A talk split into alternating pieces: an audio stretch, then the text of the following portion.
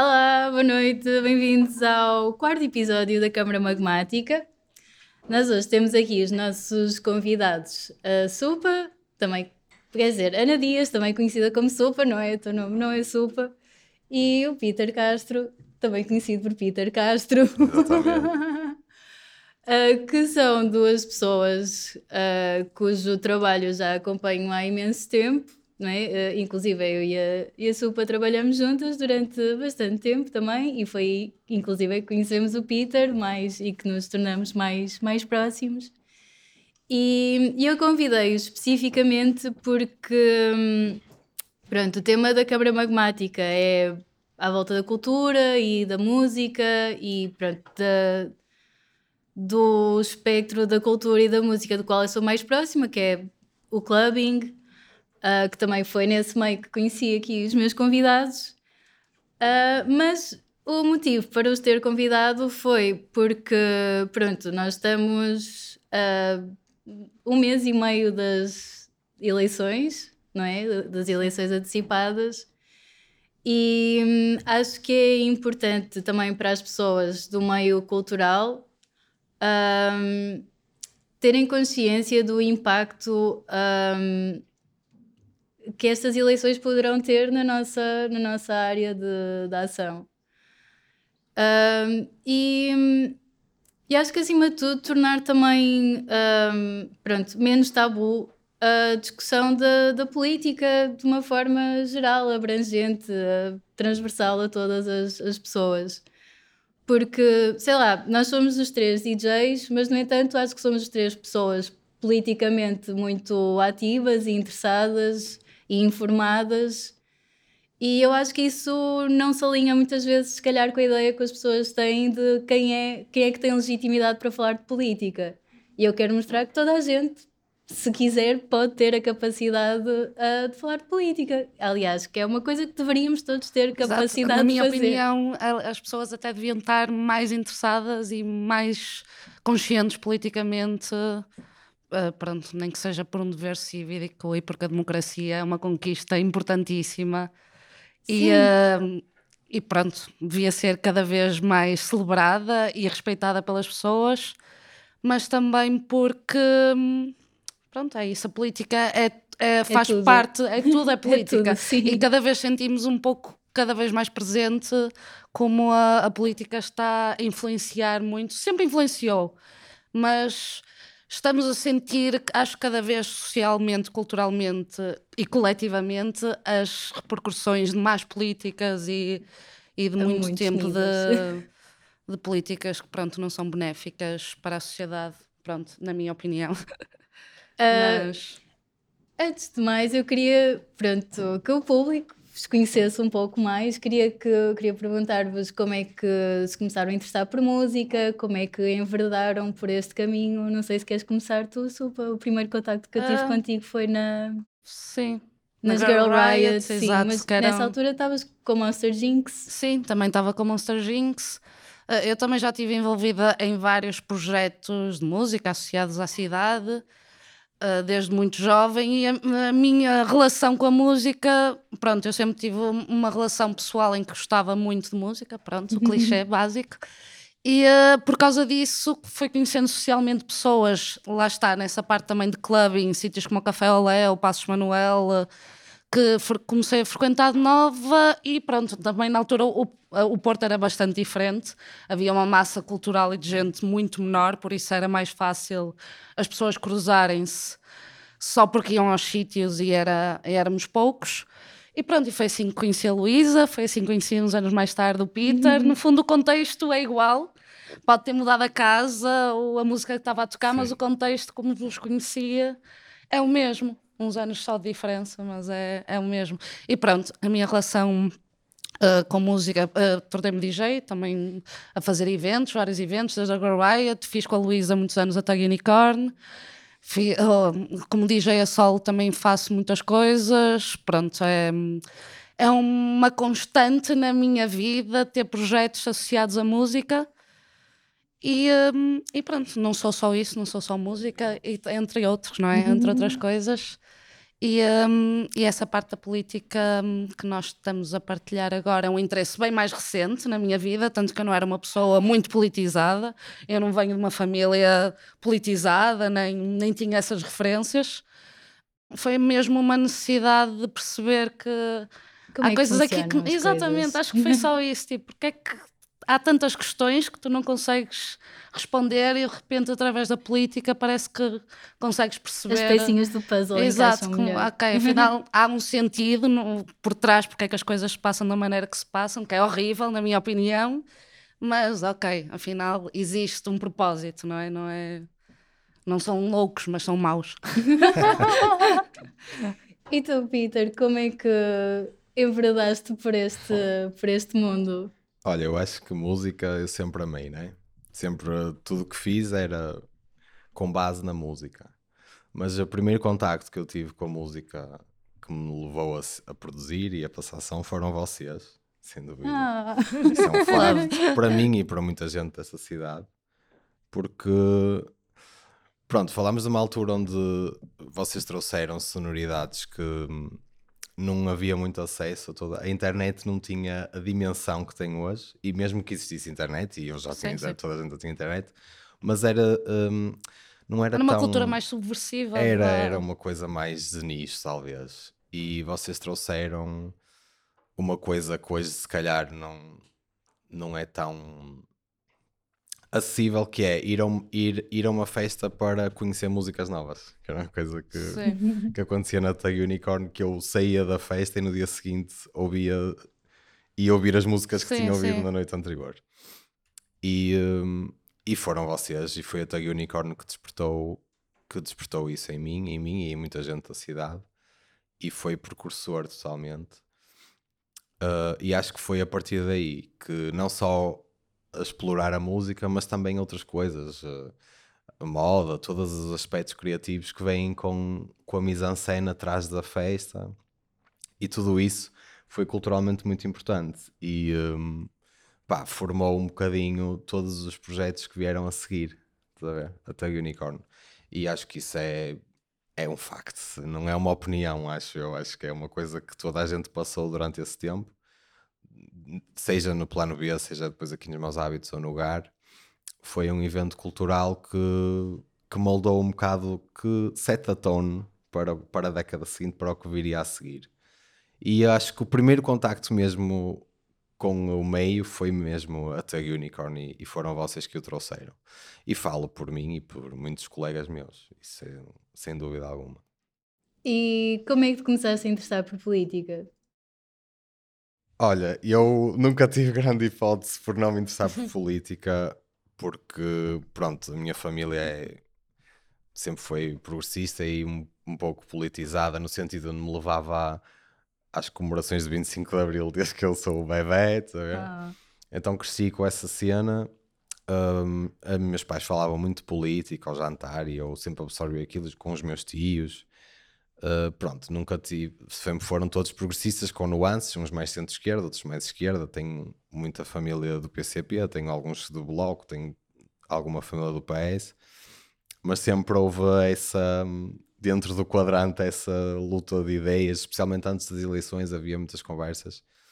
Um, o meu avô era do, do Partido Comunista, depois era do PS, e enfim, a minha avó era do PS e não gostava muito do, do PCP, então havia sempre, havia sempre umas dicotomias dentro da esquerda. Então isso acabou por me interessar por política e depois o meu interesse por história, porque não é possível tu conheceres história. História é política, né? a Sim, história sim. do, do ser humano é política. E a política é história e a história é política. Então é impossível tu estudares história e gostares de história e não, e não, não gostares de política e não percebes política, porque uma coisa é inerentemente outra. Então acho que essas duas coisas eh, fizeram com que eu me interessasse muito por política e também ser de um meio politizado, obviamente.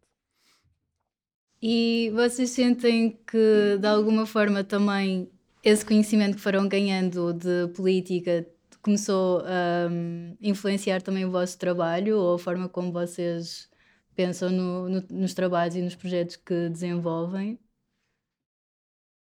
Diretamente, sim, em momentos diretamente, sim, em que há mesmo opinião política e já fiz DJ sets em que foi politicamente, abertamente, tive uma palavra em algum sentido politicamente, por isso sim, mas não é, não considero que seja o drive uh, essencial por trás do que eu faço, que esteja obrigatoriamente relacionado com música ou com tudo que eu faço. Acho que não, existe essa relação propriamente direta, mas se calhar indiretamente, sim. Há sempre referências dos meus valores políticos nas coisas que eu faço. E, por exemplo, podemos falar da Tag Unicorn novamente, que era uma, um evento que nós fazíamos e na altura eu não era uma pessoa assim tão politizada e tu também provavelmente não estavas ainda tão ciente como... Estava a tentar, estava mas a nós já tínhamos muitos passos. valores que temos ainda Sim. hoje e já trazíamos para, para o evento e essa noção de comunidade, de progressismo, de, de trazer, hum, lá está, valores que são considerados de esquerda e libertários, vá, e que nós já trazíamos isso sem ter consciência bem que era um movimento político, Sim. mas na verdade era. Ou seja, éramos inocentes para perceber bem o que é que o que é que se estava a passar, o que é que se podia criar dali, mas como já tínhamos a moral, não é? Alinhada. Tínhamos o coração de Exatamente. Parecendo que não, pronto, ou seja, é isso. Diretamente acho que não, mas indiretamente sinto que houve sempre uma influência da política em quase todos os projetos que eu fiz. Sim, eu acho que a The Unicorn nesse aspecto, eu acho que foi, foi muito fixe porque foi muito acidental. Nós sim. não queríamos ser uma festa política e acabamos sendo tipo sim. a primeira festa tipo para um para sim, um público. e tanto que se debatia tipo, imenso não... política, no nosso sim, sim, mais sim, política de ideologia associada a questões queer, e, mas que mesmo para nós na altura era tipo interessante como o nosso público também já era super aware. Sim, mais do que ah, nós, mais que nós nos educaram vezes, até muitas em que, tipo, já, estão, já percebem mais disso do que nós e que e nós temos que dar uma resposta, não é? Porque havia essa necessidade e, e, também havia esse lado comunitário da coisa de nós falarmos muito com o público na internet e estarmos sempre em contacto, era uma coisa muito. muito de partilha, muito de criar uma comunidade mesmo, não era só o evento em si isolado, havia essa parte online onde pessoas. se criava hum, essa comunidade. E, e, pronto, é isso, sem querer, uh, até acho que foi um movimento uh, bastante político-social, no fundo. Sem dúvida. Mas que começou sem nós querermos, mas no Sim. fundo é meio astros alinhados. Tipo, parece que, pronto, Correu se calhar se não, se não tivéssemos já esse bichinho, esse drive, não é? De ética e moral e esses valores, também não teríamos criado esse evento, por isso é uma coisa que alimenta a outra, não é? De uma maneira natural, que é lindo, ainda bem, mas, mas acho que é um bocado isso. E tu, Peter? Olha, eu acho que tudo o que é socialmente disruptivo é político, não é? Sim. E pegando no que vocês disseram, um, ou seja, um ato político, mesmo que seja inconsciente, uhum. uh, que vem da disrupção social, e acho que a Tag Unicorn nesse aspecto foi isso, né? Porque o facto de quatro mulheres encabeçarem um movimento cultural é político num tempo onde isso não era. Sim, sim, ainda era menos visível. Ainda era muito menos. Era uma Aliás, o nosso propósito um inicial da Tag Unicorn até era muito mais inocente, no sentido de vamos passar aquela música que nós, como mulheres, grupos de mulheres, Exatamente. ouvimos e nunca sim. ouvimos em lado nenhum, a não ser quando estamos todas juntas nos nossos nichos. E pronto, e foi a super, era uma, uma ideia Sim, muito claro. simples, não é? No fundo, e à volta disso, à volta de trazer essa representação feminina, atraiu imensa gente que também claro. queria isso e que nós nem sabíamos. E que precisava que havia... desse espaço. Exato. Porque havia de facto uma necessidade que continua Sim, a haver. isso é um ato que quebrou certas barreiras sociais na cidade, especialmente tendo em conta que o Porto é uma cidade mais pequena, sim, até ainda bastante cima, conservadora, muito mais vezes, conservadora, sim. nessa altura muito mais. Uh, e acho que isso é um grande statement político e depois outros que vêm a, a, a seguir e também deriva de outros statements políticos. De, o hip hop é um statement político, não é? Em vários aspectos.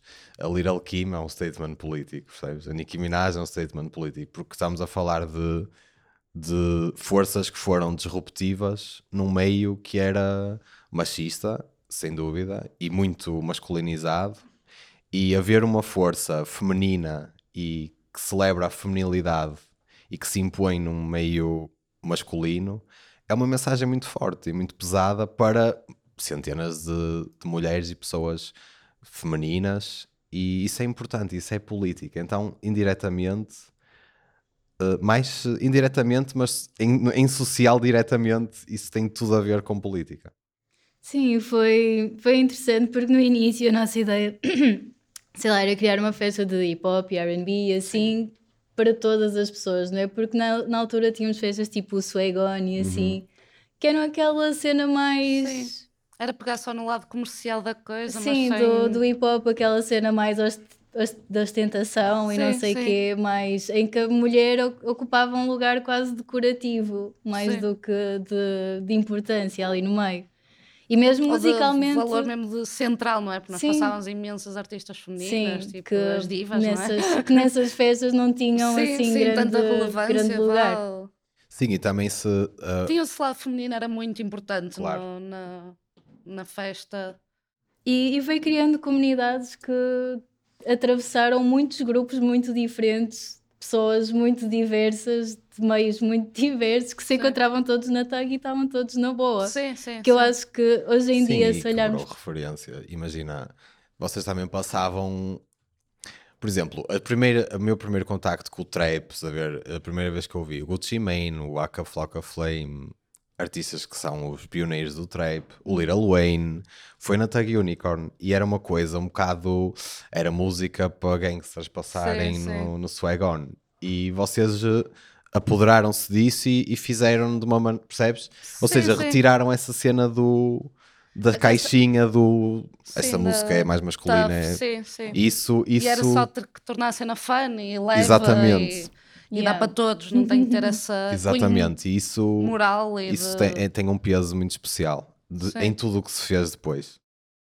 E hum, eu acho que olhando para, para a TAG e olhando para Portugal hoje em dia, eu acho que eu, eu, eu acho que uma coisa que contribuiu bastante para, para o impacto que a Tag Unicorn teve foi o facto de, de haver esta mistura muito grande de pessoas que eu acho que é o que enriquece qualquer, qualquer coletivo, qualquer, qualquer iniciativa, qualquer projeto, quer seja para uma coisa mais pequena como uma festa, como para um país. Acho que o que enriquece verdadeiramente qualquer entidade coletiva é a sua riqueza e diversidade. Uh, porque quando tens um grupo diverso de pessoas, tens um conjunto de experiências e de vivências muito diversas que vão dar soluções mais abrangentes e mais. Um, e que tocam em mais pontos, não é? Que cobrem mais problemas ou mais. Pronto, vou trazer soluções Sim, mais claro, claro. completas para os problemas da sociedade. Sim, e eu... neste, neste momento eu acho que os portugueses não estão a conseguir ver isso. Sim, não nós somos se... uma sociedade muito homogénea que só agora é que está. Sim, sem dúvida, isso a, é verdade. A olhar um bocado, a, ou a contrariar um bocado, não é? Essa noção de que Portugal é só dos portugueses, não é? Porque nós.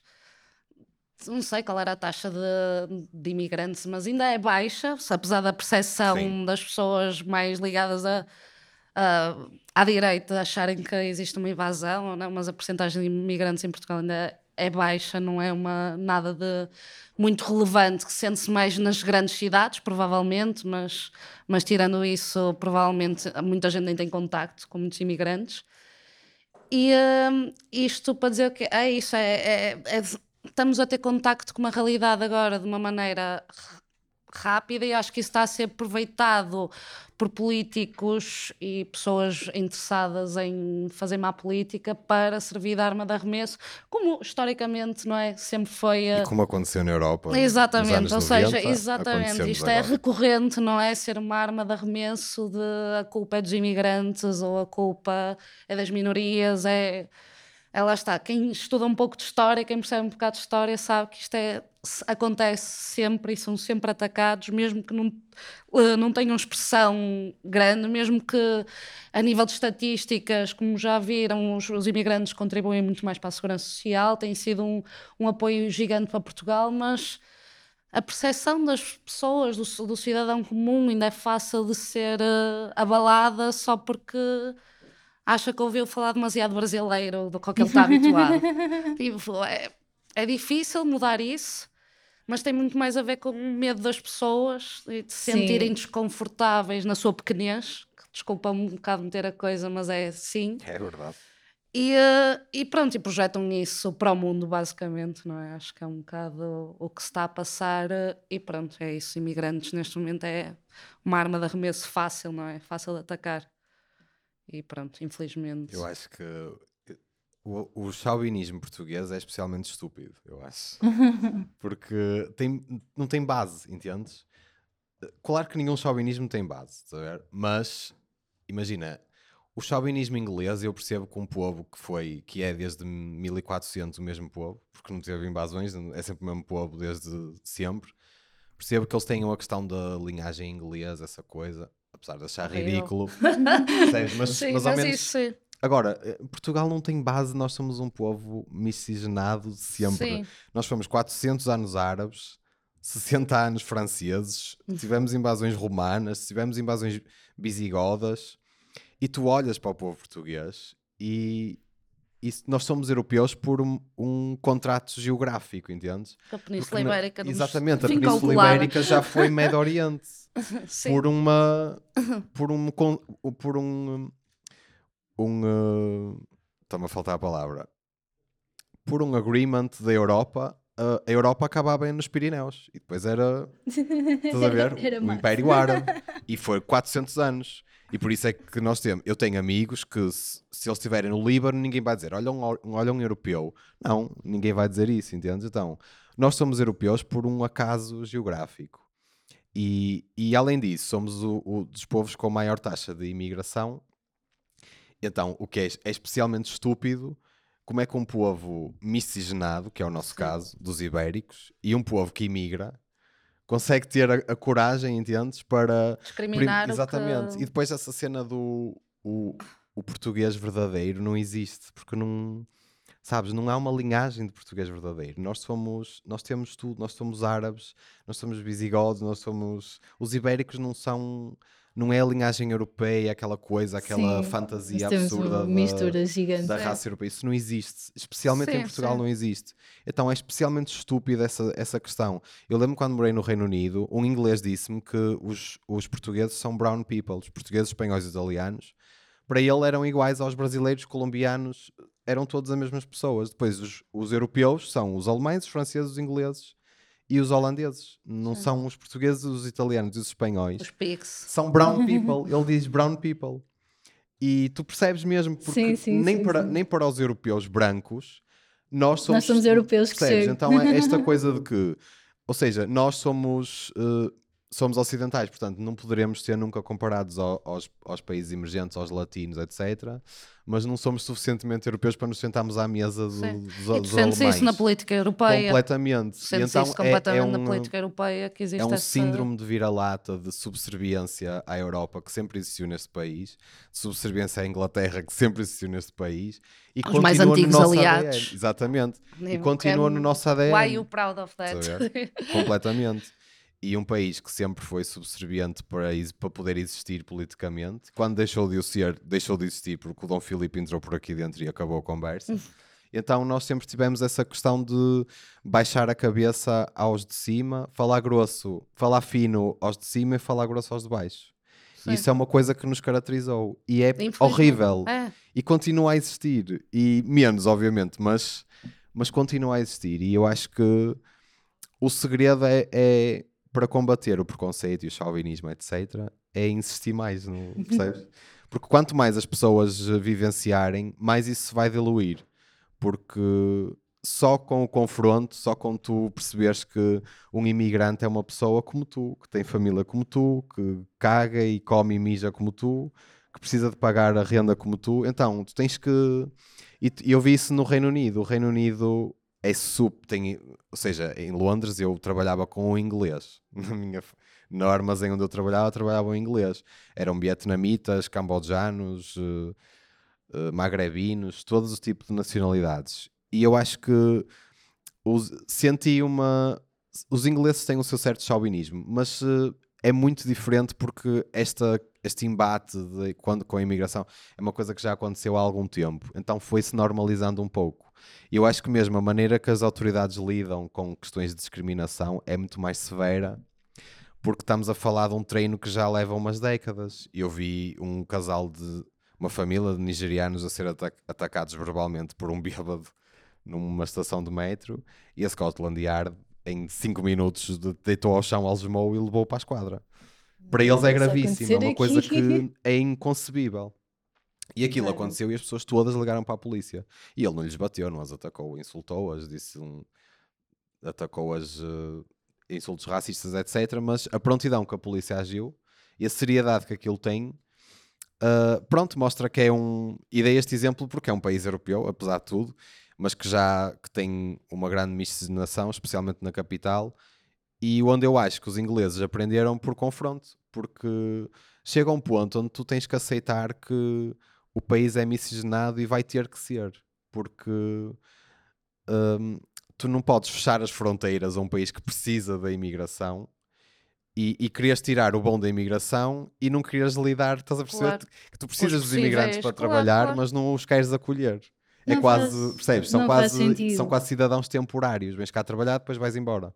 E isso não existe, isso é, é infazível. E, nunca se, e não se fez isso no Reino Unido, não se fez isso em França.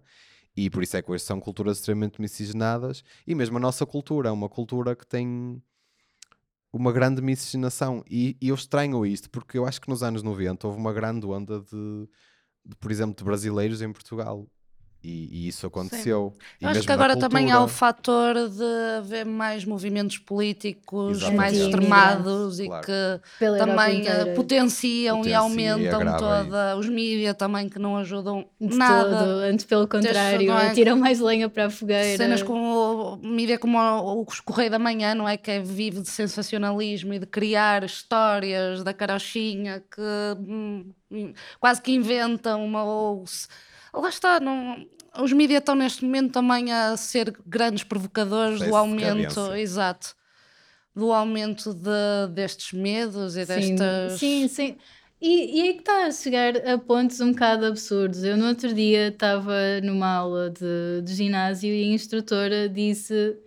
Saiu-se assim do nada, totalmente unprompted, com uma tirada super transfóbica que eu fiquei mesmo onde é que isto veio? Depois, a certa altura, a dizer que não sei quê, porque ah, se a pessoa trans diz que pronto, é homem, mas diz que se sente mulher, também pode dizer que se sente criança e pode usar isso para se aproximar de crianças e não sei o quê. E eu, meu Deus! É já... Onde é que vão buscar estas narrativas e estas Sim, falsas é equivalências é... totalmente é inflamatórias? Só, exato, para pensar no pior deles. que pode acontecer num é twisted que... mesmo rebuscado de não é? Para essa pessoa só dizer, olha, pronto, se saís à rua também pode ser atropelada por um autocarro, não é? São, Sim, tipo, é que pegam não é, nas tipo, pessoas. em coisas horríveis que podem acontecer só porque para dar como exemplo, apá, eu, não, nem sequer faz sentido. É, é, é que é isso, é que pega nas pessoas mais fragilizadas Exato. da sociedade, mais marginalizadas. Inventa e põe histórias da carochinha super quando dark. Há uma história real, como a igreja a abusar de crianças, Exato. já passam pano. Sim, Pronto, isso também tem a ver com a reforçar o que as pessoas já acreditam claro. ou não, não é? Porque depois também tem esses fatores. Se as pessoas já acreditam que os trans são uma ameaça, logo qualquer história, Sem por mais tapafúrdia que pareça, já vai, vai faz sentido. Para, para alimentar Pronto, isso. Mas como a igreja não é Mesmo católica, com provas, exato. Ou seja, é, também vivemos uma era em que a prova e a verdade pouco interessam, Sim. na verdade, que isso também é um fenómeno muito estranho. É, Sim, interessa reforçar as tuas crenças, tipo, interessa é o que tu acreditas e vir o André Ventura do Chega dizer-te aquelas coisas que tu já desconfiavas e, ai, mas afinal, e reforça-se assim, é assim que se normaliza certos discursos e certas ideias que nem, nem fazem sentido. Um adulto racional dizer coisas assim. Sim, a própria noção de realidade e de verdade, eu acho que desde as campanhas, desde a campanha Trump e Bolsonaro, que é essa Sim. noção de, do que, factos, do que são uhum. factos tornou-se um uma coisa, do... tipo, factos yeah. deixaram de ser factos para serem uma coisa Exato. subjetiva, Sim. quando os factos são a coisa mais factual e claro. objetiva que existe. E imagina, eu ouço muitas vezes na televisão muitos analistas que eu vejo demasiado comentário político na televisão. Sinto que já vejo demasiado. Um, e irrita-me um bocado essa, a noção de que a extrema-direita cresce e a culpa é do TikTok, ou, eh, percebes? É, é nova, o novo cavalo de Troia é A o TikTok. sério? Uau. O TikTok é que propaga, a culpa é do TikTok. Se não houvesse TikTok, não havia extrema-direita na cabeça de muitos boomers da televisão. E é uma coisa que me fascina, porque em, em 42 não havia TikTok. Pois? Curiosamente, eles não, devem, não devem saber isso, se calhar sabem e preferem não se lembrar, mas não, não havia. O Mussolini não tinha TikTok e cresceu na- com a juventude à porta das fábricas, com o povo, então não. Não é, não é sobre o TikTok. Não, não, não matem Não é. o mensageiro, entendes? Eu adoro desfazer esse argumento de É que ridículo. ou é as redes sociais ou é a esquerda, a esquerda está É, é, é. extremada, logo tem que ser a direita também está a parecer extremada. É. Não, foi a, não foi a esquerda que apoiou o Ventura no início da carreira, não foi a esquerda que fez o primeiro governo do Chega nos Açores, pá, não foi a, tipo, nem foi o TikTok, nem foi o Instagram, foi tipo o PSD. tipo, vamos estar. Opá, é- são factos, era isso que estavas a dizer, é Não, mas, factual. mas ou isso seja, historicamente é uma coisa. Imagina, É, a direita ortodoxa, quando começa a factos. perder, começa a, a agarrar o que pode. Né? Claro. Isso aconteceu na Alemanha, porque os conservadores perderam terreno na República de Weimar e começaram lentamente a apoiar a- o, o partido nazi, que era um partido muito pequenino. Só que como eles perceberam que eles tinham uma abordagem ao povo que os conservadores não conseguiam ter porque era um partido muito aburguesado, começaram a apoiar os nazis porque eles eram populares. Exatamente. E isso é uma coisa que acontece agora. Exatamente. Está a Eh, acontecer, eh, sim. que aconteceu, eu vi um documentário sobre isso e aconteceu assim, ipsis verbis, na Alemanha e aconteceu no Brasil há pouco tempo E, atrás. tem- vai e corremos o risco que E aconteça corremos agora. o risco, e aconteceu nos Estados Unidos, Sim, e aconteceu sim. em França. Itália, claro. França conseguiu dar uma volta difícil Sim. à coisa, mas muito precária, e vamos ver até quando. No Brasil isso aconteceu, os partidos eh, de, direita, de centro-direita ortodoxos que estavam há 13 anos a perder eleições por incompetência das suas estruturas partidárias cansaram-se de jogar à democracia e depois de perderem nas eleições para a Dilma, tentaram de tudo para barrar todas as reformas no Congresso e conseguiram, atiraram o país para o caos para tentarem voltar como salvadores, que é uma coisa que também é muito comum de acontecer na política, e depois começaram a flertar com a extrema-direita, eh, elegeram-na e foram esmagados por ela, que é uma coisa que acontece sempre Sempre. porque esta coisa que a extrema-direita vai poupar o, a direita democrática nunca aconteceu. Nunca, não aconteceu na Alemanha, o Hitler Por isso é esmagou que os há, há tantos militantes do PSD também neste Exatamente. momento já abandonaram o barco. Esses ao menos leram mesmo o livro de história e perceberam Porque bem, é mais vale ir aconteceu. agora. O porque- Mussolini esmagou a, a direita cristã, a direita conservadora, nunca quiseram saber deles. O fascismo nunca teve essa preocupação em, em preocupar-se com os aliados da direita ortodoxa porque eles não gostam da Democracia, democracia. não lhes exatamente, é interessa isso. isso. Isso não lhes interessa. E no Brasil nós vimos isso acontecer. O Bolsonaro eh, cagou completamente nos seus aliados da direita democrática. E quem os foi buscar foi o Lula, que é, que é fascinante, não é? E é estranho, mas eh, e eu acho que a política brasileira é um reflexo do que poderá vir a ser a nossa e a europeia, porque é uma democracia que teve processos mais rápidos, porque teve uma história do século XXI diferente, teve o mesmo partido a governar 13 anos, e isso em democracia traz problemas sérios, especialmente numa democracia de uma federação, que não falamos de um país, né? Sim. Então houve essa questão eh, grave, e eu acho que eh, o Lula, que não, só, não é um político, é uma figura histórica em vida, que é uma coisa rara, como era o Mandela, Sim. foi buscar os democratas e fez uma plataforma democrata contra uma antidemocrática. Acabou a, acabou a esquerda e a direita, a coisa dissipou-se e a democracia ruiu um bocado. Porque o, o, o O vice-presidente Churchill dele e é o Stalin também se juntaram contra os nazis. O não é? um dele é de em que tem direita. que se juntar toda a gente Claro, contra o claro. fascismo. E historicamente é. Ele foi buscar assim o maior inimigo dele no início dos anos 2000, que é o Geraldo Alckmin, que disputou eleições contra ele e hoje é o vice-presidente dele, que é do, em Portugal seria do PSD, e estamos a falar do, do Partido dos Trabalhadores, e fizeram uma chapa entre todos e derrotaram o Bolsonaro, e não foi uma vitória assim tão expressiva quanto Pois isso. não, pois não. E Foi uma grande vitória, porque era o Lula, porque senão tinha sido uma derrota. E isso é difícil. Um, eu, eu acho que cá em, em Portugal, especificamente, Um, para além de haver um grande desinteresse na política, eu acho que também fruto do desânimo das pessoas, não é? Porque, para começar, o próprio entendimento de política das pessoas é muito limitado, não é? Para Também, grande eh, parte dos também portugueses. Não, não há ajuda, não é? Pois Eu- não, eu não há- no não há início, qualquer eu educação uma nesse família sentido. despolitizada, ou seja, eu sabia que havia a esquerda, a direita, sabia que o Bloco era a esquerda, o PS era a esquerda, o PSD ok, é a direita, mas eu nem sabia distinguir um PS de um PSD. Claro que depois percebi um bocado, ah, realmente não há muito que os distinga. Mas, Até hoje às vezes tenho dificuldade. mas realmente acho que foi esse o meu drive. Pá, eu nem sei bem o que é que define, o que é que é um social-democrata, o que é que é um socialista. Tipo, eu não sabia bem esses conceitos. Só E sabia que sou de são- esquerda, fazia o quiz, não é? Tipo, ok, já, sou de esquerda, bloco de bloco de esquerda, é o que eu devia votar. Ele dizia que Mas assim, os- e pronto. Os, estes conceitos políticos eu acho que não estão de todo presentes no imaginário português, no geral, não é? Especialmente porque temos um partido socialista que não é socialista, Sim. ah, mas que serve para alimentar esta narrativa de que ah, ditadura socialista, Sim. não sei o quê. Chamar o Pedro Nuno Santos radical de esquerda. Sim. que é tipo- Sim, extrema esquerda. É Portugal, nunca Portugal pensei está refém da extrema esquerda. Portugal não tem uma extrema esquerda. O mais pelo menos não no próximo- Parlamento. Né? Pronto, claro que vai Sim. haver muita gente que vai discordar disso, mas para, para mim o PCP não é de todo um Não partido é. de extrema esquerda, tanto O- que tem, É mais Mas- socialista do que como- o Partido sim, Socialista. é isso, tem medidas socialistas, tem, mas Sim. é isso, não tem Mas- expropriação de bancos, nem de propriedade, nem de... Um- não temos extrema esquerda. Essa é Não uma, temos, é uma debate que eu não. tenho várias vezes que eu acho a coisa mais estúpida e ignorante. Extrema esquerda, como é que um país com uma igreja que violentou 450 crianças em 20 anos não, não temos ninguém que vá bater nos bispos, que vá tirar ovos já na missa, percebes? Não, ainda Ninguém vai às pessoas a- touradas a bater nos toureiros, percebes?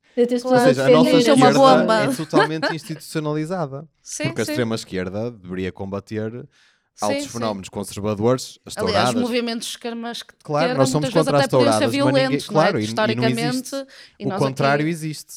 Pronto, tivemos no pré, no pré que mais... Sim, a extrema-direita temos Exatamente. marchas contra imigrantes, não é? Temos Exatamente. mesmo casos cancelada de recentemente. violência e crime de extrema-direita Claro, aqui em Portugal neste Ao momento. contrário, não existe. Desde o pré que não temos violência de extrema-esquerda. tipo, Bem pelo acabou contrário. aí, foi completamente exterminado qualquer movimento de extrema-esquerda e Aliás, eu acho que nós temos falta de extrema. eu acho que a esquerda em Portugal é até bastante muito permissiva com, eh, com o conservadorismo, até porque sabe que, que o povo é inerentemente um bocado conservador e não Uhum. gosta muito de barulho, então não há ninguém a bater nos toureiros, não há ninguém a bater nos bispos, ninguém se zanga, as pessoas abafam o caso. O contrário existe, existe. Nem os Zangam-se. caixotes lixar de nas Zangam-se só dentro dos seus círculos, não é? Zangam-se no Tasco, zangam-se nas redes existe, sociais, mas Sim. não se zangam ah, onde interessa, não é? Não. Não se zangam numa forma tipo de é para dar autocrítica e autoanálise, tipo, ok, vamos entender o que é que se passa aqui, porque é que as coisas estão tão mal como estão. E depois também Não é, é esse isso de, momento de- se só te de dão olhar estas opções, este leque de opções, não é? Tipo, não cons- a maior Claro. parte das pessoas não consegue perceber, para além daquela esquerda, ainda existe muita mais extremo, muito, movimentos bem mais de esquerda e muito mais revolucionários do que o PCP alguma vez será ou foi. Mas na direita já começamos a ter movimentos que estão muito próximos do fascismo. Claro. E isso é que é assustador, com assento parlamentar, e isso é Sim. que é é assustador, não está equilibrado de todo. E infelizmente ainda ouço pessoas que até consideraria mod- moderadas a dizer ah, porque acho que o PCP nem, nem faz sentido numa democracia haver um partido como o PCP. Isso é assustador porque é mesmo.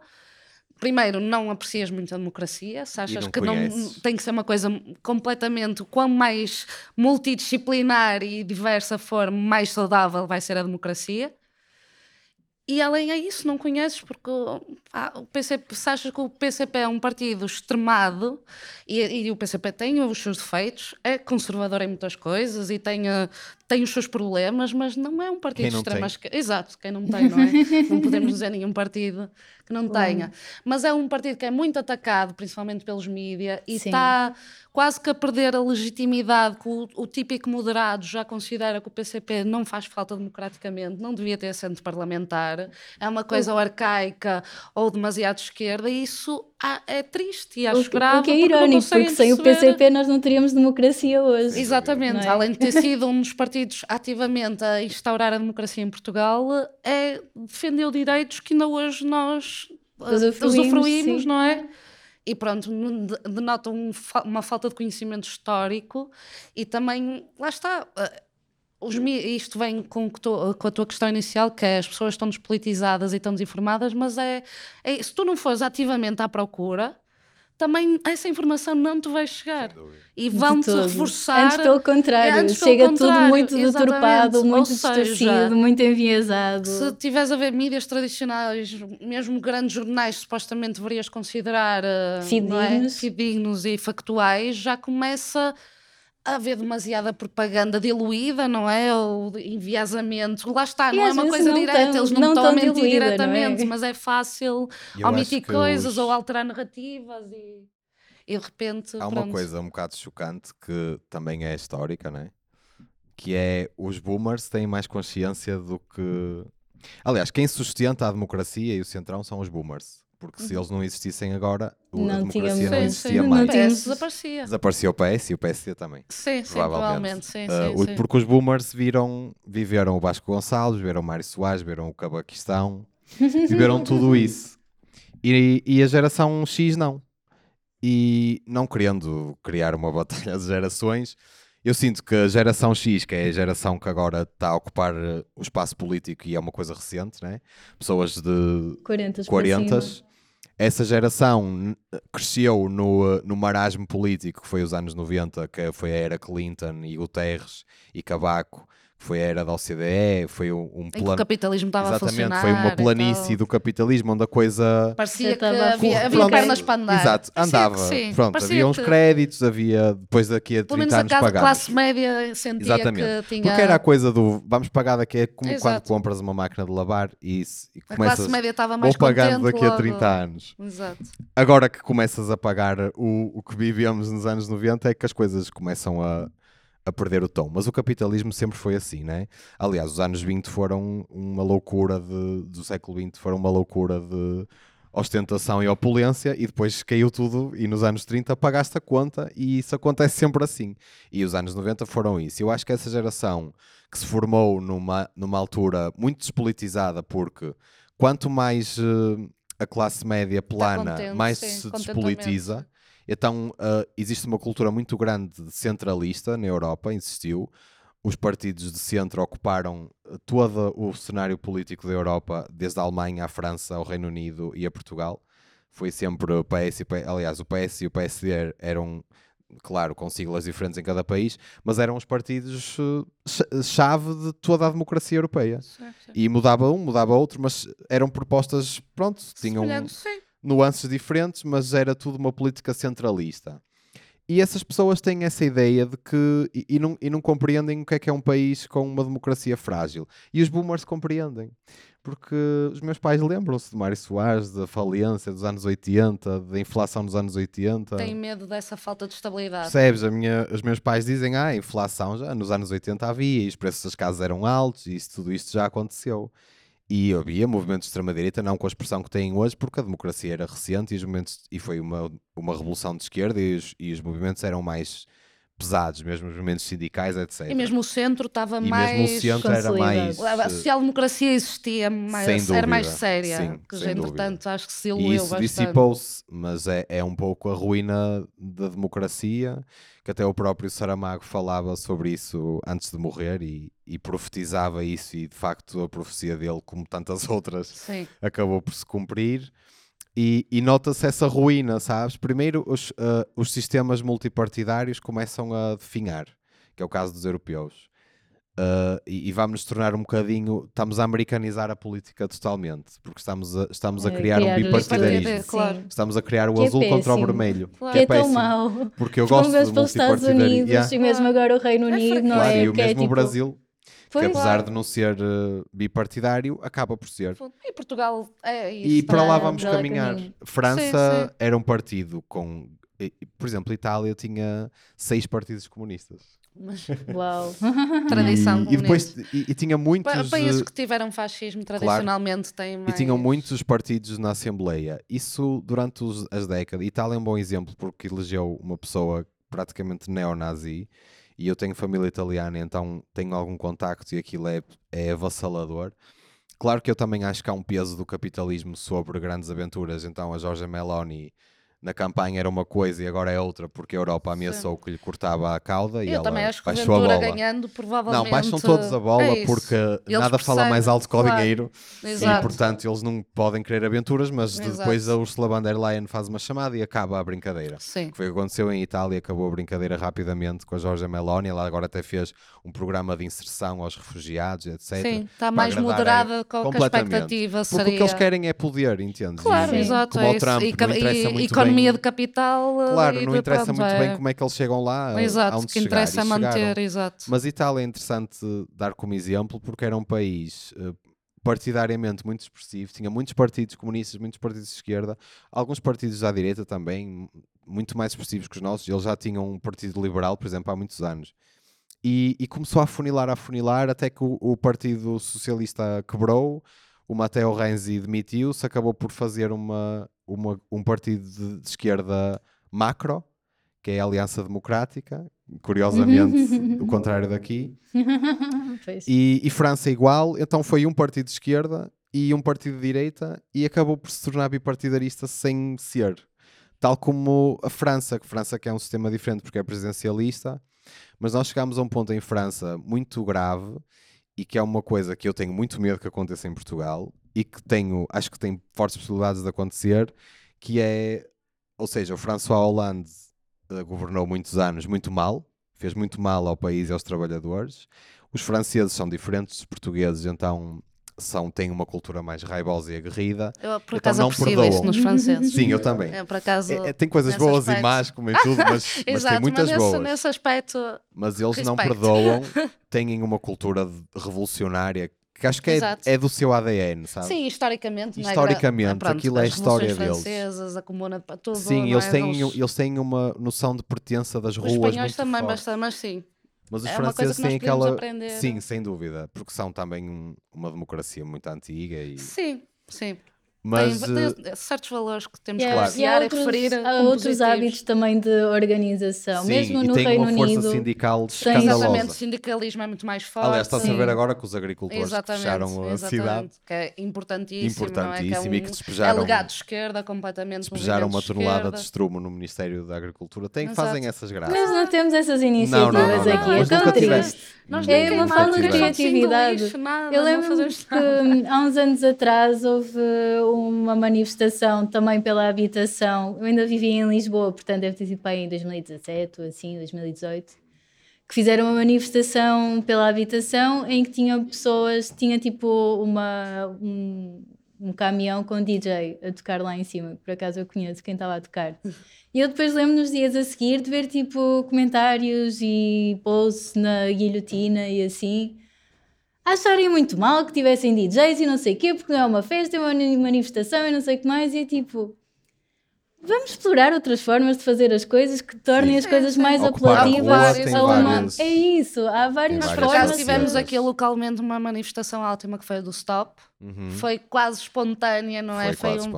Sim, foi Olha, uma questão de foi horas das manifestações mais bonitas Foi que eu já participei, eu que já fui. havia acontecer e que houve muito essa festa popular também aconteceu ao mesmo tempo que o pessoal estava Sim. chateado, agressivo, tipo, calou-se cartazes na cidade toda, mas ao mesmo tempo havia essa luta, festa e essa que eu acho lindo e acho Eu acho super que é positivo. importante também claro que cativar sim. as pessoas, porque eu acho Não que tem que ser uma coisa séria e conservadora, Ah, não é só. Pois, porque eu, eu acho que a política, não é?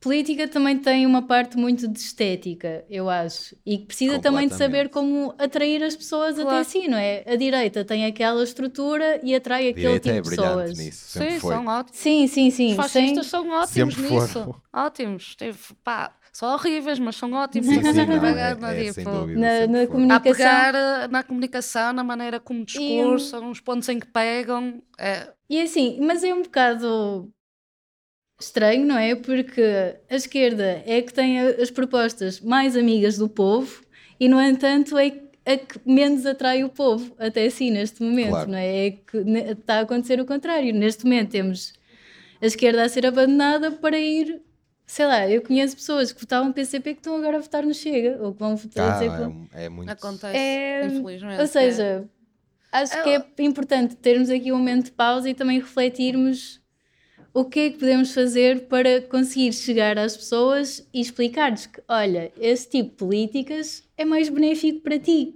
Porquê é que estás a votar no oposto disso, que vai ser mais prejudicial para ti e para toda a gente que conheces? Acho que isso é uma mistura de descontentamento com É, falta eu acho que as pessoas de- votam contra o Exato. sistema, É, né? sim, sim, sim. É, é, o espírito, a emoção por trás Pois, de- é uma coisa desta mudança é, é é é muito bastante emocional. É muito. emocional, sim, ah, é estou farto decisão. disto tudo, direita, Claro. esquerda, é tudo a mesma coisa, vou votar Claro. no Chega, que é uma coisa diferente. E é, Sim, é isso. é, é Isso como aquele, Brasil, aquele, é? Sim, aquele sim, sim. autocolante de ah, Lá votar no isso é- Chega, ah, votar no, Sim, Chega, mas no as Chega porque os outros não, partidos não são têm maus. compreensão. É, É, isso como- vem da despolitização e da falta da co- Exatamente, e- noção da querem saber, consequência. claro. Porque É eu até, até falei disso no meu podcast do hum, pronto, esta coisa de culpar o TikTok e culpar os meios de comunicação da democracia e não sei o quê. Quer dizer, a democracia tem um propósito. Foi feita por um propósito, que era devolver ao povo o que o povo produz. E foi feito pela Revolução Francesa, foi feito pela República, sempre com o mesmo propósito. E assim, ou cumpre ou não. A partir do momento em que isso não é cumprido, as pessoas não, não têm o que defender. E tu não podes dizer a uma pessoa: tens que defender a democracia, Se quando a democracia não lhe deu nada. ganhar, só lhe deu dívidas, só lhe deu rendas a mil euros e salários de 800. Então vai lutar pelo quê? Eu não posso dizer a uma pessoa que não tem dinheiro, que, que chega ao fim do mês sem dinheiro para pôr eh, comida na mesa dos filhos, que ela tem que lutar pela democracia porque não lhe deram claro. nada. Então dizer, vai mandar lá abaixo. Isso aconteceu sempre, sabes? A monarquia deixou de, de conseguir distribuir a mínima riqueza. E o feudalismo caiu, a monarquia caiu, Claro. a república caiu pela mesma razão e a democracia já caiu por causa disso. As pessoas não, não foram pela mão do Mussolini porque muitas não foi porque eram fascistas que acreditavam naquilo, até porque se tu vires um discurso de Mussolini no início e ele a falar aos trabalhadores, se não te disser que aquilo é fascismo, tu percebes que o que ele está a dizer tem sentido. Apesar de serem muito teorias da, da conspiração, aquela coisa de, da burguesia, da burguesia intelectual. Mas, mas que pronto. isso também dá assim um spice Claro, à coisa, não é? exatamente. Porque é um caso, estou a partilhar esta informação isso. super secreta Sim, com vocês dúvida, e vocês agora dúvida. sabem E tens isto. que encontrar um inimigo comum. Cada um Sim. tinha o seu. O Hitler tinha os judeus, o Mussolini tinha os intelectuais, os comunistas. Normalmente é sempre essa questão. E depois eles pegam numa questão que é as condições de vida pioraram porque por obra de, Deste de partidos de esquerda que se institucionalizaram. Sim. E obviamente eh, a única maneira de contrariares isso é com medidas factuais. Tu só consegues basear a extrema-direita se provares que aquilo que eles estão a dizer é, é- são factoides. Mas isso é preciso ter um. Eu acho que é preciso ter coragem política. É uma coisa que em capitalismo é uma coisa muito difícil de acontecer porque eh, esta ilusão de que os partidos de centro têm um programa que é para cumprirem para o povo é uma coisa que é um pouco ilusória, sabes? Porque eles Sim. cumprem, eh, eles Para têm uma, de- uma deadline da Ursula von der Leyen e eles governam para aquilo, Pois. Sabes? sim, sim. Não, Nem questionam, nem não questionam, é é a carreira deles, eles fazem para, para depois fazer bonito para a União Ou tivemos Europeia, como o Passos Coelho, que ainda faz mais para agradar faz ainda mais, mais. para agradar mais ainda. Esse é o melhor cão de colo E então, União Europeia. sabes, eles não, eu não acho que o Pedro Nuno Santos ou o Montenegro, eles não, eles, não eles não são a Nossa Senhora de Fátima, eles não vão descer com, Sim. para dar casas ao povo, isso não vai acontecer. Porque isso é uma coisa que mexe com outras coisas Claro. e, e não há interesse político do centro. E vão pagar a conta. E eu acho que. É sou mais cético porque acho que é uma coisa que, pronto, acho que é muito inevitável. Eu não acho que, que seja muito provável que chegue a, se- chegue a ser governo. Acho que pode ter eh, Uma expressão, vai pode ter, aumentar. sim, vai ter uma expressão e pode ter uma influência direta num governo. Acho que o povo ainda é. Porque depois há uma coisa que é também muito real, que é a extrema-direita ocupa o discurso, totalmente. Pois E é uma coisa que, por exemplo, até o Presidente da República falou, sem. eh, Pronto, independentemente de gostando ou não dele, foi um discurso que ele até fez no, no 10 de junho, acho eu, que ele falou sobre a extrema-direita. E gosto só ou não dele, ele, pronto, é professor constitucionalista e já viu muitas coisas É um certamente. democrata. é um vá lá. democrata. Sim. E ele falou sobre isso e eu, por acaso, gostei. Há discursos dele que são uma merda e eu não gosto dele e critico quando acho que devo, mas esse discurso eu gostei Sim. e até gostei de ouvir. E ele diz isso: ele diz que a extrema-direita é como um peixe-balão né? que, se- que incha para parecer maior e assustar os outros. E isso é real porquê?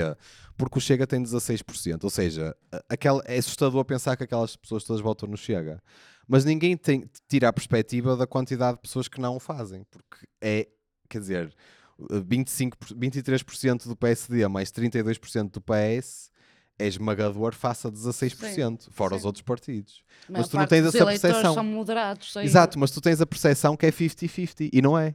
E, foi, e é assim que a extrema-direita segue a comer, porque Sim, parece porque maior. há sempre essa. Como Começa a grita. ser legitimizada também. Como por- grita no meio da sala, Claro. Sim, nós perde... hoje, acho que foi hoje tem essa que, cena. que na SIC apareceu uma notícia, basicamente, a, coitadinho do Mário Machado, que não deixaram fazer Ah, sim, a manifestação contra os imigrantes no Claro. Martim. É. É Ou esta, seja, nossos, teres- meios, nossos meios de comunicação também alimentam, também acabam Claro por branquear sim. Esta. E nós tipo temos, nós temos nazis a falar na televisão e Sim. a ser. E eh, terroristas. Val- Temos Validados. terroristas, tipo, o judice é um terrorista. E ele fala na televisão como moderado. Ainda bem que disseste que parecia assim não tive Pá, mas é uma pessoa não é associada a grupos terroristas de extrema-direita em Portugal, tipo, Que tava- mataram um padre. que mataram E tipo, que são, e que são E agora está, está nossos muitas vezes no telejornal a ter as suas opiniões, parecem Sim. extremamente hum, uh, Sim, moderadas, super. mas muitas delas têm uma nuance completamente. É o, o chamado dog whistle, não é? Exatamente, Que é aquele, é parecer. de- e aquele repente ele tonzinho, dá-te- aquele subtom É, e de repente que ele parece com um discurso super moderado, eh, moderado e de repente dá-te assim uma tacada completamente racista ou uh, xenófoba. É, pá, lá está, e tens um nazi, pronto, um extrema-direita completamente E nós não temos sequer remotamente semelhante de, de esquerda a falar em televisão, nem sequer Mesmo, próximo. Não, não, acho que não. há, eu, nada. eu já não lembro qual é que era a proporção, É mas que lembro é- que há tempos fizeram um estudo ah, pronto, da representação de políticas e pessoas de, de esquerda na Sim, comunicação sim. social e de direita e que era assim uma discrepância Claro. absurda. Não, agora chega, tu Eles põem de- uns para enganar. É Exato. isso. Tu agora que vês debate, pronto, eu também gosto de ver debate político, às vezes é só pessoas de direita a debater É. todas umas com as Sim. outras. Normalmente é E assim. chamam-lhe E que- debate. E, e depois eu Nós acho somos todos de que esquerda a falar uns com os outros, mas chamamos uma conversa, um tal. Que eles não, chamam de debate e são todos da do mesmo. Mas, Eu mas já ao vi um debate onde a é pessoa isso. mais de esquerda era o Sebastião Bugalho. E imagina. Deve, isso é real. Ou o é Pacheco é Pereira. Mas é, mas é que cria a ilusão de que há muitas diferenças de opinião e há um Pois. vasto leque de escolha, quando não, é tudo mesmo, a mesma folhinha do leque. São Mas lá aquelas está os tipo, mídias, quatro e lá está as empresas que controlam os mídias, não é? Também acho que tentam. Claro, Pronto, é mas, isto. mas é, este, acho, é este o leque que podes escolher. mas Sim, eu acho, acho que que é, é ultraliberal. é- acho que é isso que também falta, faltam formas de comunicar coisas que no fundo até eu acho que são conceitos mais ou menos simples ou acessíveis, é difícil fazer isso chegar às pessoas. Porque, sei lá, mesmo que falas com alguém e perguntas tipo que estão a falar mal do so- socialismo e não fazem a mais pequena ideia do que é Nunca que é socialismo. Nunca sabes, mesmo. É... Sim. E quer dizer, Porque se- é o que, é o que vem é o que do ouvem, lado. estão só Sim. a papaguear E o que ouvem também dos meios de comunicação. coisas Os meios de é- comunicação já não são tens mais de 3 parciais. segundos para, um- É para ouvir isso. não é? Aprendeste que é socialismo num vídeo de 30 segundos. É Jordan isso. Peterson e está tá é- arrumado o assunto. E, e é muito preocupante e triste porque vemos estas pessoas que estão muito descontentes e que, no entanto, vão continuar constantemente a votar contra os seus próprios interesses porque está-lhes- estão, a informação que lhes passam é fundamentalmente errada ou É propaganda É a funcionar, não Sim. é? Não é isso, é Eu acho propaganda. que vamos entrar num ponto de decadência, como eu estava a dizer, da França, onde tu tens. eh, Pronto, é isso. é, tens o Bloco Democrático e o Bloco Antidemocrático. E, é, e, e baseia-se nisso. E se estiveste em França, pessoas. de- as- toda a esquerda teve que apoiar um liberal, Pois. que é o Macron. O E- Macron e aqui aqui seria da iniciativa são- liberal. Sim, Também acho que está um E bocado a isso teve que acontecer isso, acontecer. é? E é chocante, Claro, percebes? claro. Quando E é eu- essas as opções que tens, é Não, é horrível. porque é assim, É uma ou é democracia o Macron, doente. é Isso é uma democracia doente. É. é, é em regime de emergência. E é isso. E França isso aconteceu. E pá, eu tenho algum medo. Pá, Claro. pronto. Se tiver aqui vestido de cor de laranja para a rua, também vou. Se for preciso Um, chegar a esse ponto, eu irei. Mas não é uma coisa que eu quero que aconteça. Pois. E há uma coisa no povo português que ainda me dá alguma fé, né? Que é um blessed with a curse. Que é o povo português é muito fechado para o bem e para o mal também. Isso é que nos tem sustentado até agora e tem mantido os números até agora assim. Porque o povo é muito fechado, nós temos a cultura do silêncio, então o povo odeia a discussão, odeia conversa, odeia debate. Odeia tudo O que vai no barco, um bocadinho, eh, ficam E odeia-se contra a maioria. Completamente. odeia Tem a síndrome- tem, nós somos um país ainda muito formatado pelo Estado Novo. Foram 40 anos de Estado Novo, onde a primazia, eu acho que ouvi, infelizmente, isso, não digo isto com muito orgulho, mas é para instrução histórica, acho que ouvi todos os discursos do Salazar que ele fez à nação. E é interessante porque tu vês mesmo o, o teu país ali, eh, descrito. Porque o Salazar tem um, não tem um discurso tem um discurso reacionário contra forças eh, subversivas, mas tem um discurso onde a prioridade é a estabilidade do país e a ordem, a estabilidade e a ordem, a estabilidade e a ordem. Ou seja, é o silêncio. Ele não quer conver, ele quer Principalmente numa altura em que a Europa Exatamente. estava também ele- no caos, também Exato, no maio de ajudava. 69 claro, ele fez um discurso sobre ajudava não também. podemos confiar nos subversivos porque vamos perder a mão do país e a estabilidade e o povo com medo. Nós fomos Claro. 40 anos uma ditadura que não tivemos nenhuma revolução. A, a única 40 a, anos. a mostra que nós tivemos de um processo revolucionário foi o Humberto Delgado que tentou derrubar eh, o presidente, acho que era o Oscar Carmona, não sei muito bem, e de um balásio e o povo achou, até achou muito bem, só os que eram, pronto, achou que ele também estava ali a fazer barulho, o que é que ele quer? Estava estava a reclamar. E depois o regime caiu porque os militares estavam descontentes. E é isso. É por isso, às vezes eu estou a falar com colegas brasileiros que ficam, Sim, a nossa revolução ficam é chocados fora, porque no- o, é exato, fora, tipo, é, é foram um... os militares que lhes tiraram a democracia deles, mas nós foram eles que, nas- que nos deram. Sim, então eles sim. acham que isso é assim. É, por acaso a nossa é revolução é, muito fora do, do típica Sim, revolução sim, sim. ah, O povo saiu à rua quando com uma revolução viu militar que... e... É, não, não existem muitos exemplos tem, eh, históricos não, o como o povo- português nesse aspecto. E, e a mesma É nossa guerra civil que tivemos os miguelistas contra os do Dom Pedro também foi uma coisa de. é- Foi a burguesia uma contra a outra, porque o povo fechava-se em casa a comer pão, não queria saber daquela merda por nada, queriam lá saber do Dom Miguel, do Dom Pedro, ninguém queria. Então o português é, é muito, está no nosso ADN. Sim. E eu, e eu sinto com estes números, tu vês a Europa toda, pronto, agora a Espanha conseguiu dar ali uma volta ao Vox, mas conseguiu porque o Pedro Sánchez fez medidas concretas para que isso acontecesse, que foi uma coisa que isto não aconteceu em Portugal, porque pronto, eu acho que apesar de tudo, os espanhol, o Pedro Sánchez é muito diferente de- dos seus homónimos portugueses, em termos que baixa menos a cabeça à Europa, então tem menos o, o viralatismo do ir eh, abanar o rabinho para a Ursula von der Leyen, e nota-se, e por isso é que esvaziaram a extrema-direita, porque tomaram algumas medidas. Mas vamos ver até quando, porque isto nós vamos fazendo, e é até quando se for.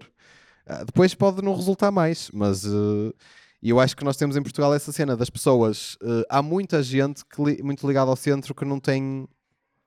Tem medo do André Ventura porque não gosta de, de barulho, de um gajo aos berros, no Parlamento, é de um gajo a dizer palavrões, de um deputado que bateu noutro. As pessoas não gostam disso. Sim, as pessoas mas não é têm- por causa das ideias Não, não, dele, é não, por não causa isso da não interessa. As, as pessoas não sabem e também não têm muito interesse em saber. Sim, não é... Porque o português não é um povo muito curioso.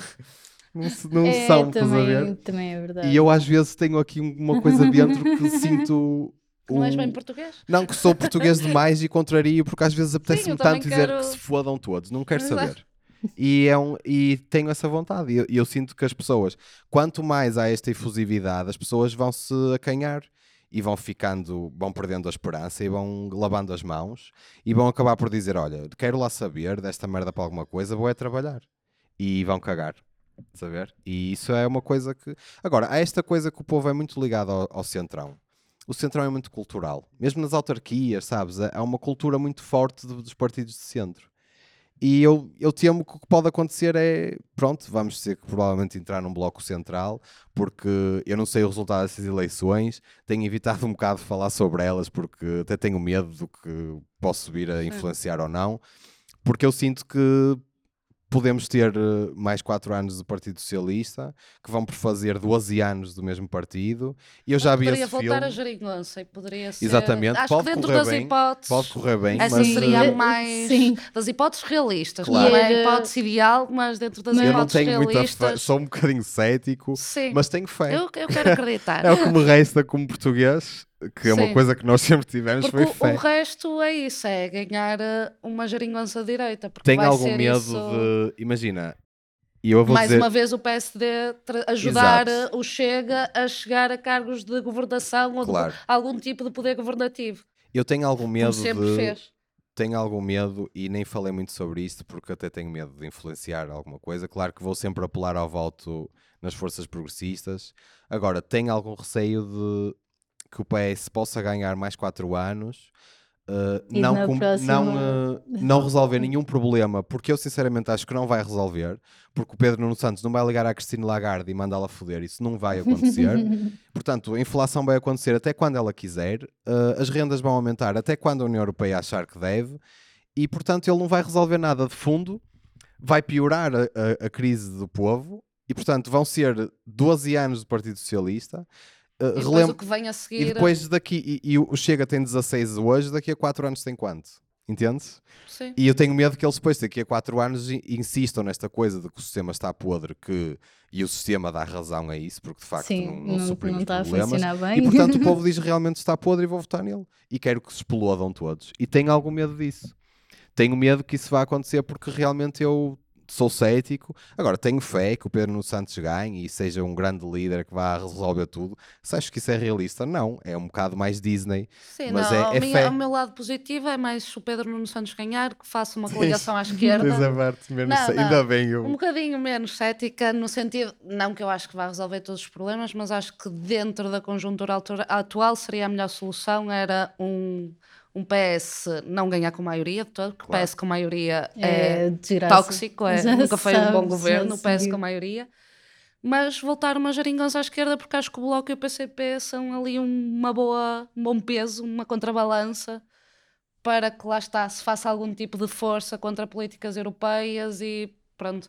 Claro que o, governos que são assim repartidos, não é? Em vários partidos, normalmente não são tão rápidos a agir e as coisas ficam mais embargadas, Pois. mas para mim não- eu acho que mais vale fazer uma democracia um pouco mais lenta, mas no sentido Mais positivo, funcional. exato, de que também temos soluções muito rápidas e como vemos Pois. o PS é ótimo nisso, a criar aquelas soluções que, parecem que, que vão ter que ótimos resultados vão e pegar no depois... dinheiro dos nossos impostos e vão mandá-lo para os privados. Exato, que é o que, é exato. que as medidas de PS de, não é, As da habitação, e- por exemplo, é ok, ah, nós vamos cobrir-vos uma parte das vossas rendas para os senhorios. Portanto, Exatamente. Vamos estar a pegar dinheiro Isso é público uma e solução super liberal para um problema que, que é que social não e que devia nada, ter uma portanto, abordagem socialista. As rendas continuaram a subir Exato. depois Mas não, é disso tirar dinheiro para as uma- coisas, para que o mercado funcione na mesma. Imagina, eu acho que é, é, é, é especialmente doloroso e lamentável porque é uma coisa que nós.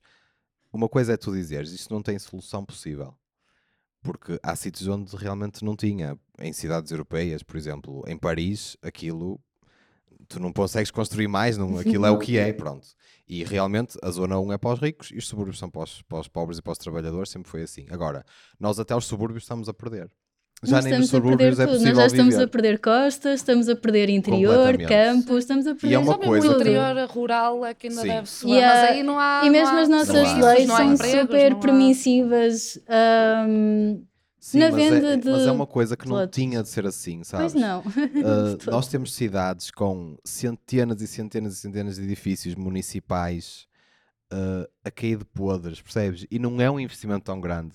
Foda-se, mãe, dá-me umas voltas e um contraplacado, eu vou lá, vou, e ponho lá uma sanita, vou com um picheleiro, faz-se uma casa, não é uma Cancelem coisa. o Web Summit e façam. Percebes? Não é. Sim, não, não deem Pá, não sei quantas tragam dezenas papa cá outra vez. Estamos a falar de uma coisa de fazer um fundo do governo que não seja o fundo europeu que vem não sei quantos meses se cumprir, se a cota, não sei.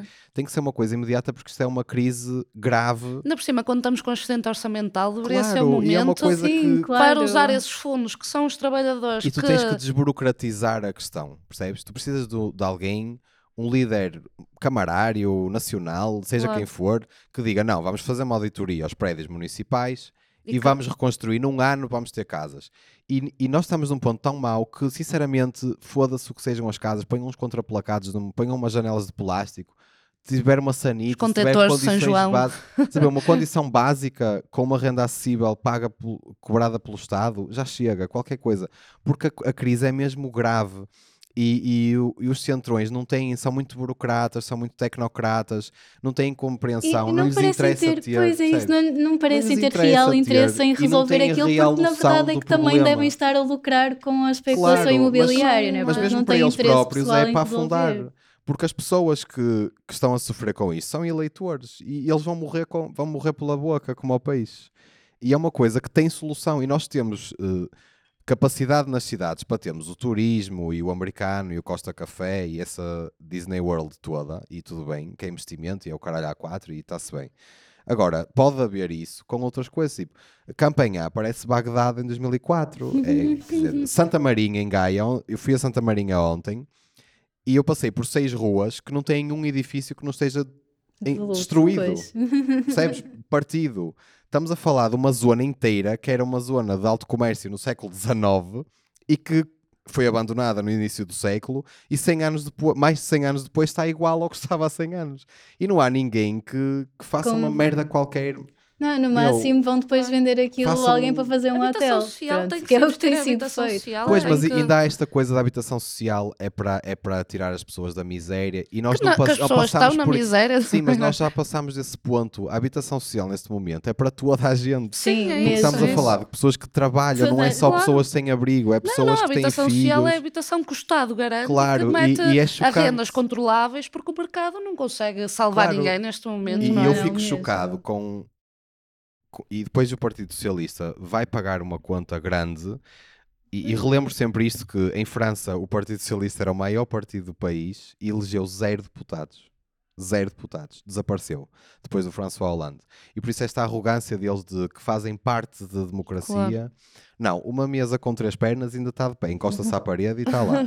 Portanto, essa arrogância, pompa em circunstância. Nós aqui de... tivemos o CDS que Exatamente. E- durante Desapareceu muito tempo mas parecia eles que acham era... que o CDS é, é Nunca foi um partido com muita Pois, expressão, mas, fo- sempre mas foi, foi, e foi, foi, é e verdade. Freitas do mas- Amaral foi uma parte mas importante. mas acabou eles- por desaparecer. Claro, e os outros E podem ir no ninguém- mesmo é caminho isso. e eles têm a arrogância de que o nosso eleitorado nunca nos vai abandonar. Que era a arrogância que os franceses tinham e Sim. elegeram zero deputados. E, e ficaram em choque. E estão em choque até hoje e, e continuam com zero deputados até hoje. Por alguma razão será. E, e é uma coisa que me choca bastante. hum, Gaia, por exemplo, tem. o- Por exemplo, o PS ganhou todo o país. Teve uma grande hegemonia. Todas as câmaras ganhou, teve uma vitória avassaladora, teve uma chance para, para liderar. Não fez nada. E, e o povo percebe isso.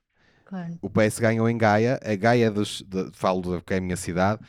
É do, dos conselhos com mais freguesias do país. Uh, ganhou o PS com grandes, com grandes promessas e propostas. Temos em Gaia agora um grande problema de habitação porque as pessoas fugiram todas para Gaia e inflacionaram.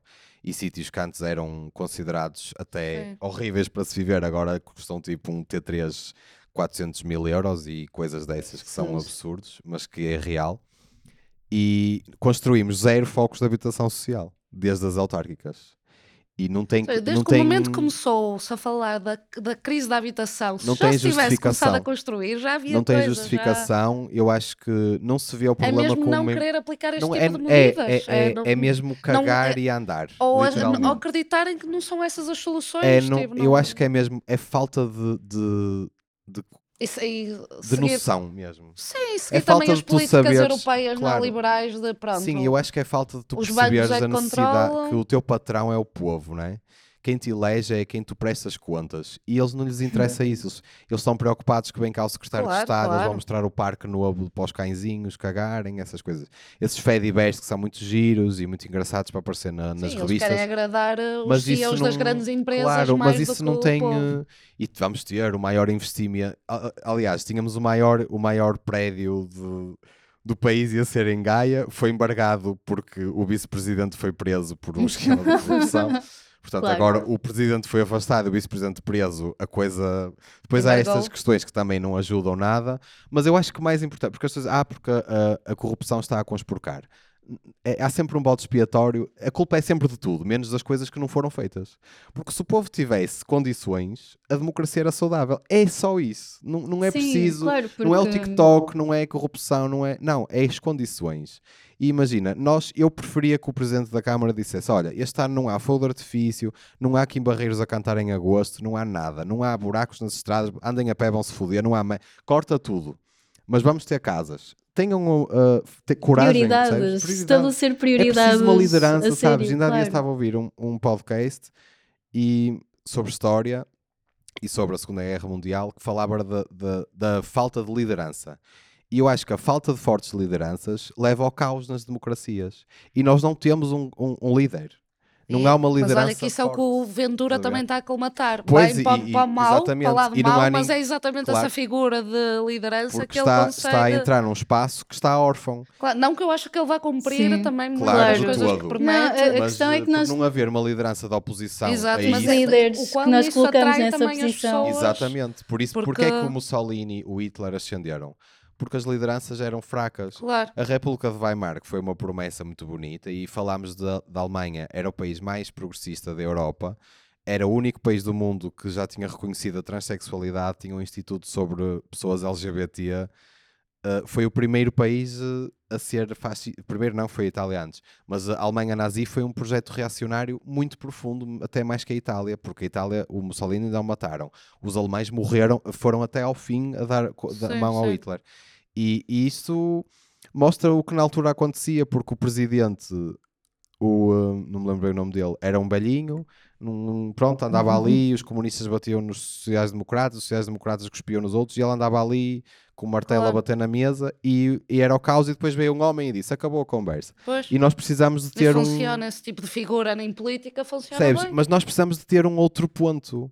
Porque se há um líder, se há uma pessoa a gritar sozinha num- numa sala, tu toda a gente vai olhar para ela, mas houver duas, vais dividir. E por isso é que foi preciso um Lula para derrotar o Bolsonaro. E É por isso é que o. Trump vai ganhar as eleições americanas eh, Outra vez. de graça. Porque, Sim, porque é está a muito mais um carismático do que o não Biden. Sim, É sim. esta questão, é- vai um bocado a questão também, lá está, da estética, do carisma, de ter Sim, e people de- skills. E da política Que é- da oposição, que é muito Sim. perigosa e que derrota a democracia. Sim. Porque imagina, ninguém Não há votou nos- soluções, há só oposição. E ninguém votou no Joe Biden. Sim, Sim. e eu, eu acho que no geral, isto é Votas um problema. Exatamente. Isto é um problema que eu vejo no geral em qualquer tipo de comunicação, no geral, ah, porque tudo isto acaba por ser comunicação, não é? Claro. Nós temos, estamos a tentar chegar a pessoas para tentarmos cativar as pessoas para, para o nosso lado. E hum, eu acho que há um problema fundamental na comunicação em geral que é não a comunicação existe não numa dinâmica de quereres criar uma ponte entre ti e o outro, mas sim numa dinâmica de quereres dominar o outro. Exato. E os debates têm esta mesma dinâmica, então não há aqui o objetivo de chegar a um entendimento e de encontrar a melhor solução para o problema, mas sim de querer calar o outro e mostrar que eu sei Claro, mais e do há que um tu. caos E há um caos, eh, acontece porque a extrema-direita sabe atacar e, a- e os democratas não sabem responder àquilo. Porque ma- eles matam o diálogo, eles não Claro. querem dialogar, eles não querem debater, Sim, eles querem não. te espezinhar. Exato. E tu tens que ter um, um comeback de saber Claro. pô-los É no sítio e não deles, tens. claro. É difícil. Não tem- é difícil. E é, é muito É um difícil, muito porque difícil. eles também é pegam, pegam em Claro. chavões, É guerra não é? mesmo. Eles usam tipo slogans, usam aquelas tipo Claro. contra os imigrantes, contra não sei o quê, pegam naquelas fra- frases que muitas vezes nem têm grande ponta por onde se lhe pegue, mas é uma coisa que tu dizes aquilo e que para conseguires ter uma resposta que vá desmontar completamente aquilo, tens de estar ali a explicar Sim, as mas eu camadas acho que também há uma todas. certa incompetência de- Sim, das forças democráticas e dos centrões. E eu acho que também, especialmente na esquerda, eu acho que há muita falta de dinheiro para investir na comunicação. não é? Sim. Porque de um lado tens o capital todo ali a investir Sim, à sim. grande em Claro. propa- Porque Claro, Pa- para- na- tradicionalmente para- sim, os partidos sim, sim. de direita têm muito mais investimento de capital que os Claro, partidos de esquerda, porque, porque- lá está, defendem medidas. Porque eu acho que aqui o que problema, é? problema base é. ahm, pronto. Nós sabemos que para nós, trabalhadores, estarmos bem, temos de votar contra o capital. Porque o capital é construído a partir. É, o capital o que é que é? É dinheiro que é retirado do nosso trabalho, não é? Nós recebemos uma fraçãozinha do dinheiro que fazemos, que damos a ganhar alguém, e o resto do dinheiro todo vai se concentrar nesta entidade que é, pronto, um bocado abstrata, não é? Que é o capital. E a maior parte das pessoas não tem sequer essa consciência. Não, e depois a direita tem esta vertente Mas anarca depois muito, muita- muito, muito manipuladora, não é? Porque, de que e o acaba Estado por nos ser... rouba. de Exatamente, Sim. não E tem essa pessoas- consciência, mas tem muito bem essa consciência Claro. do E- dinheiro que o Estado Sim, e tira. pegam nesta questão dos impostos, não é? Que também tem Claro. sido um dos E grandes nós temos impostos a grandes sobre Sim, o trabalho sim, que absurdos. e tem que ser E- revisto. e Isso tem de ser- ainda bem que o tem de PS está a haver- pegar um pouco nisso. Sim, tem de haver mais justiça, sem dúvida, tem de haver uma justiça financeira aqui a E acontecer não existe, existe. Claro. Não é? Porque há, há um desnível muito eu grande. acho que é preciso responsabilidade democrática que não existe. E é uma coisa curiosa quando olhas para a história. Eu agora para o meu podcast estive a estudar a Guerra Civil Americana e a Alemanha Nazi. E é impressionante como, por exemplo, a Guerra Civil Americana, que foi um evento chocante sobre o que fala-se, que se fala pouco, até porque não dá muito jeito aos americanos Sim, não fazem filmes olharem sobre- para trás. Uh, mas o Partido Republicano, que na altura era extrema-esquerda, agora a coisa mudou um pouco, Sim. mas uh, era a extrema-esquerda, usou o Lincoln como um token para cativar o voto dos abolicionistas da escravatura para se eleger. Uh, alheio ao que poderia acontecer, porque o eleitoralismo é tão pesado e tão forte no- nas estruturas partidárias que elas ficam alheias ao, ao país, à situação do país. E então acabaram por eleger o Lincoln, e ainda bem, porque entraram numa guerra civil que, na minha opinião, foi necessária, apesar de não ter sido, pronto, esta coisa que a guerra civil uh, derrotou a, es- uh, a escravatura e o racismo acabou. E isso Não. não é verdade, porque a guerra civil acabou por cansaço mudou um bocado dos os dois moldes lados. das coisas. Aliás, acabou e uns meses depois o, o Lincoln levou um tiro na cabeça e pronto. E depois veio o Jimmy Crow e a segregação, o que mostra que aquilo não acabou assim tão bem quanto, se par- quanto parece. Mas isto para dizer que esta coisa de. E eu acho que o PS faz muito isso, os democratas americanos fazem isso, que é capitalizar com o desagrado que muitos eleitores têm ao outro lado. Então, eles sabem que há muitos portugueses que nunca vão votar no André Ventura, então estão sempre com ele na boca. Sempre André Ventura, o António Costa, o melhor amigo dele, André Ventura, a extrema-direita. extrema- Isso é importante, mas também está a engrandecê-los porque isso é, porque é por uma questão matemática. É, claro, isso, Claro, mas ele matematicamente sabe que se assustar o povo com aquilo, as pessoas vão votar nele. Claro. Então é eleitoralismo, é Sim. fazer contas. E isso é uma irresponsabilidade, porque, por exemplo, o Partido Democrata fez isso. E levou. A, o- a campanha Biden não existiu. Não houve uma proposta, eles não tinham uma Foi, o proposta. Trump é mau. A proposta Temos deles de- foi: vamos acabar com o Trump, está aqui este velho, Sim. vão votem. E as pessoas votaram. Mas Querem lá saber se é o isso, Joe claro. Biden ou não. E o PS faz a mesma coisa. Quer, o André Ventura é mau, votem nisto. E isso, vai, isso está a destruir a democracia, porque a democracia não é isso. Eles têm que ter um projeto, têm que ter um programa. E depois, se tu estás a votar por oposição e as pessoas vão começar a dizer: bem, disseram para votar contra isto que isto ia destruir uma coisa que acabou por estar destruída na mesma. Então Sim. vão se foder e vão votar nas forças reacionárias. E isso aconteceu e vai acontecer. E o Donald Trump vai ganhar as eleições porque não tem oposição. Quem é a oposição? Só a oposição geriátrica é impossível. não querendo ser agi, eh, etarista, mas eh, há limites para tudo né? na vida, porque até a vida tem um limite, que é a morte. e a dele está a chegar, está perto. As E- eleições têm um limite. que é o Eu acho que eu acho que neste momento, para mim, aquilo que me parece ser a, a solução, não digo mais fácil ou viável, mas a solução mais possível, visto que isso não está a surgir de entidades, não é? Hierárquicas acima, pronto, lá está, esta falta de vontade e de, de querer resolver as Sim, coisas. Eu quero dizer uma coisa que é para nós e para o povo está mal, mas para quem está a sociedade, para os capitalistas, está ótimo. Está demais, Está, está tipo, espetacular, está, para eles está cada Eles têm vez cada vez mais controle sobre a sociedade, têm cada cada, vez mais mais, maneiras de a Sim. controlar através dos mídias, fazem cada vez mais capital. Ou seja, é isso. Para eles está demais, É, claro. Por isso é que o sistema funciona mas a tão questão- bem, não é? Eh, O ponto onde eu estou a querer chegar é este. Ah, porque isto são coisas que se, que se que ocorrem tanto no micro como no macro. Isto vai desde as famílias ao mundo inteiro. Que é as pessoas que estão neste momento a liderar a nossa sociedade e com isto quero eu dizer a oligarquia em que vivemos, não é? Porque neste momento não é propriamente uma democracia, está tudo na mão É a de... democracia possível no É isso, capitalismo. é, É isso. exato. Fundo, Que, que é, que é- deixa-me deixa-me só acabar desculpa. porque senão eu vou-me esquecer Sim, disto, sim, já me sim. esqueci disto 30 vezes.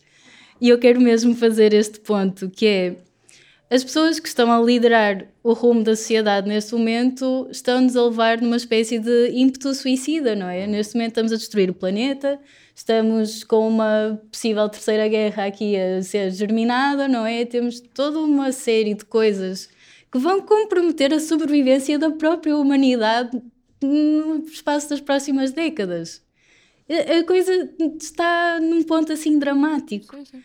E, tudo, E, no isso entanto, acontecer para sim, e no entanto, no- nos mercados. As pessoas não querem olhar para isso, preferem continuar reféns do seu conforto a olhar para a realidade à sua volta e ficar, não, eu tenho de fazer alguma coisa quanto a Só isto. quando perderem mesmo é que Mas se é- levantam. Mas, mas isso, isto é- Mas isso também é é assim. Mas é, é uma indoctrinação que nós levamos, não é? Desde que nascemos que somos indoctrinados a temos de crescer, ir para a escola, ir trabalhar, casar, ter filhos, reformar e morrer.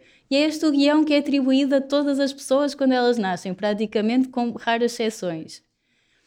E eu acho que neste momento, também para as pessoas conseguirem perceber ah, que nós não temos de seguir este rumo, nós não temos de seguir este guião, tem de haver uma libertação a nível social das pessoas, da mente das pessoas e também a nível pessoal. Ou seja, nós se queremos mudar a nossa sociedade, nós vamos ter de dar ferramentas às pessoas para conseguirem chegar a esta parte pessoal, não é? De eu não tenho de seguir este guião, há mais no mundo para além disso, para que a nível social isso também se aconteça, de eu não tenho de, de sacrificar a minha vida para o capital, que nos vai levar à morte a todos mais cedo ou mais tarde. Eu sei que estou a ser muito fatalista neste momento, estou aqui um é bocado um a dramatizar, mas eu Sim. eu estou a olhar para assim para o super macro, macro. da Sim, coisa, sim. extremamente macro. Que eu acho que às vezes também falta um bocado às pessoas porque Sim. ficamos muito virados para o nosso umbigo e para o nosso corre É importante perceber a questão é preciso olhar para a full picture, não é? Porque temos estes flautistas esta- todas estas a levarem-nos para o precipício e nós estamos todos fixe. Claro. E aí, TikTok, Nós, cenas, que- nós estamos aqui estamos a todos. consequências de legislação que aconteceu nos anos 70 e 80. Sim. Ou É, seja, acho- coisas Se- Isto são ainda é- contínuas, não é? Não é só este que- governo que faz eu aqui acho que isto também é muito coisas. macartismo, não é? Que ainda estamos a viver as sombras disso, não é? Que tivemos décadas de propaganda Coisas violentamente anti-esquerda, claro. não é? Mesmo no pós-25 de Abril, que tivemos Exato. depois de 25 de Novembro, que minou o projeto socialista que havia para Portugal, com ah, investimento também de capital para que isso acontecesse, não é? E desde então que todo o mundo ficou com esta neura contra a esquerda, não é? Tipo, ah, a esquerda é muito mau, os comunistas mataram 300 bilhões de pessoas. e pronto, continuamos Em a uma ter semana. é, continuamos a ter este tipo de, de discursos que não têm fundamento, não é? Que, é- que são propaganda, quant- Mas é continuam a ser macro. Existe, existiu mesmo um movimento comunista extremado, Sim, sim, sim, autoritário, claro. que matou, e, e é importante também a esquerda Sim, sim, reconhecer sim, claro que sim. para ter um, um discurso Claro, honesto, porque isto não vem do nada, não é? Exatamente, Mas é exatamente. muito... mas é pegar numa coisa que aconteceu isolada, não é isoladamente, e tem as suas consequências, e foi É. super grave. E só mostramos esse lado, não é? Porque Mas depois é- se vamos olhar exato, para é o capitalismo, esquecer todo o milhões de pessoas morrem de- anualmente por causa é, do é ignorância capitalismo. culpar um sistema por o que- Quer dizer, tu não podes comparar uh, a sociedade portuguesa à sociedade finlandesa e somos dois capitalistas. Não podes comparar o, o comunismo cambodjano do Pol Pot, que foi horrível, Claro, ao comunismo cubano, que foi outra coisa. Ou seja, claro. as civilizações são reflexo da sua cultura e não do seu sistema. O sistema é receita. Tu podes ter a melhor receita do mundo e umas panelas de merda e não sabes cozinhar e a comida é uma merda na mesma. Não adianta a O receita ser Lenin e o muito boa. Stalin são Estás a a ver? beibinho Podes ter uma receita muito boa. Yeah, exatamente. Não é e o, o E mau. são- Ou seja, não podes comparar o capitalismo americano ao, ao francês. Estás? Não tem nada a ver. Os franceses têm saúde pública. Os Claro. americanos não, são capitalistas na mesma. Não podes comparar o comunismo chinês, que ainda existe, ao russo, que já caiu, Claro. por razões diferentes, geográficas, políticas. isso é, é das tais coisas que ajuda também esta despolitização e esta falta Claro, de noção não do sabes, que é que tu define sabes que existe exatamente. o comunismo e o capitalismo. E não, isso não existe, isso É não é isso. assim. E, e Também como existe o arroz e a massa, não é? como está tão simplificado, Claro.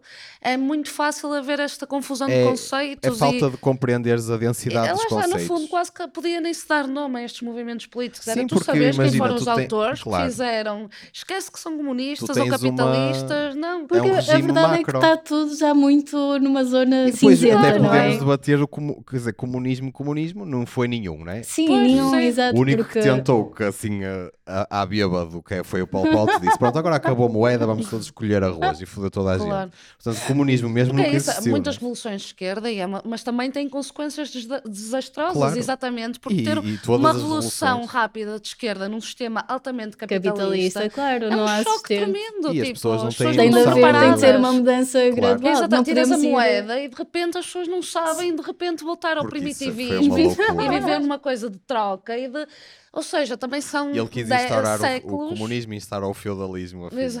Baralhou-se um bocadinho. São séculos também a aprendermos a viver como São capitalistas, não é? diferentes, E de repente também se tivéssemos agora uma revolução de esquerda, Claro. uh, a sociedade Sim, imagina abaixo. agora termos uma, uma sociedade Esquece. sem Estado, Sem uma sociedade sem oh, moeda, uma A sociedade sem de propriedade. Imagina uma coisa. Já quase Era o mundo ia abaixo e, e não são só os falado- capitalistas. Teres falado na Pessoas perspectiva batiam macro. mal. Porque acho que é importante e até é muito para. Eu até falo sobre a perspectiva macro para sossegar um bocado. Às vezes as pessoas ficam muito com ansiedade em relação a isso. Que é, eu até estive a, a, ver, a ler sobre as eras para o meu podcast, para até a cena que os, os conspiracionistas falam da nova ordem mundial, essas coisas, que tem um fundo que existe, de ordens mundiais. Tiveste 500 anos, que eu até fiquei um bocado chocado com esta informação, que tiveste 500 anos de Império Romano, mil anos de Idade das Trevas, que é uma coisa Pois. que explica muita coisa, mil anos, de 400 e tal a 1400 e tal, foi a Idade das Trevas. E depois tiveste 300 anos de Idade Moderna, até a Revolução Francesa, e agora estamos na Idade Contemporânea. E em 2080 faz 300 anos de Idade Contemporânea. E nós também temos que compreender historicamente pela visão macro, porque a história também serve para isso, Sim, para sim. nós nos conhecermos, que e, e até vi um documentário na Prime que é o, o Generation Wealth sobre a, a cultura da ostentação, muito interessante, onde um historiador fala da similaridade que existe na, na coisa da ostentação, da opulência, com o que aconteceu an- pouco antes do Império Romano cair. Ou seja, nós também temos que Uhum. compreender que só uma teoria sobre todos estes já. regimes são eras e que vão Claro. desaparecer, até porque tu vais chegar a um ponto onde as alterações climáticas não te vão permitir, não, vão sustentável. permitir que a, que a produção em massa exista. Claro. Tu não vais poder ter As eh, soluções capitalistas de agora. Claro, Basta ver o um- capitalismo vai se matar a ele próprio, não vai Exato. ser o povo a Pois. matá-lo. Exa- eu Porque a acumulação acho. de É- é riqueza mata o, o poder de compra, porque Claro. a acumulação de riqueza é o pior cancro do capitalismo. E uma das piores coisas do capitalismo é que não tem soluções para as alterações climáticas. E nem não tem soluções Não para si tem, próprio. não é Não compatível tipo, esta tentativa de ser um capitalismo Não, é verde impossível. não, Não é, é- não é tens de mudar impossível. os sistemas de Capitalismo é produção, de consumo. consumo, Sim, de porque como se o capitalismo depende, se, se o capitalismo uma depende crescimento perpétuo num planeta É com tipo- recursos finitos, não Claro. dá. Sim, Logo e- por e é aí não impossível. dá. Os Alpes estão a, ficar sem neve, estão a ficar sem neve, então crias máquinas que fazem neve, que ga- gastam mais energia, Mas é criam assim, mais É assim, calor. eu- olha, se conseguirem encontrar uma, uma solução tecnológica, tudo bem. Mas acho que nem isso vai safar. É Não, a essa é a produção de solução. massa. Quando falas com pronto, um capitalista liberal mais ciente, não é? A solução tecnológica é de grande.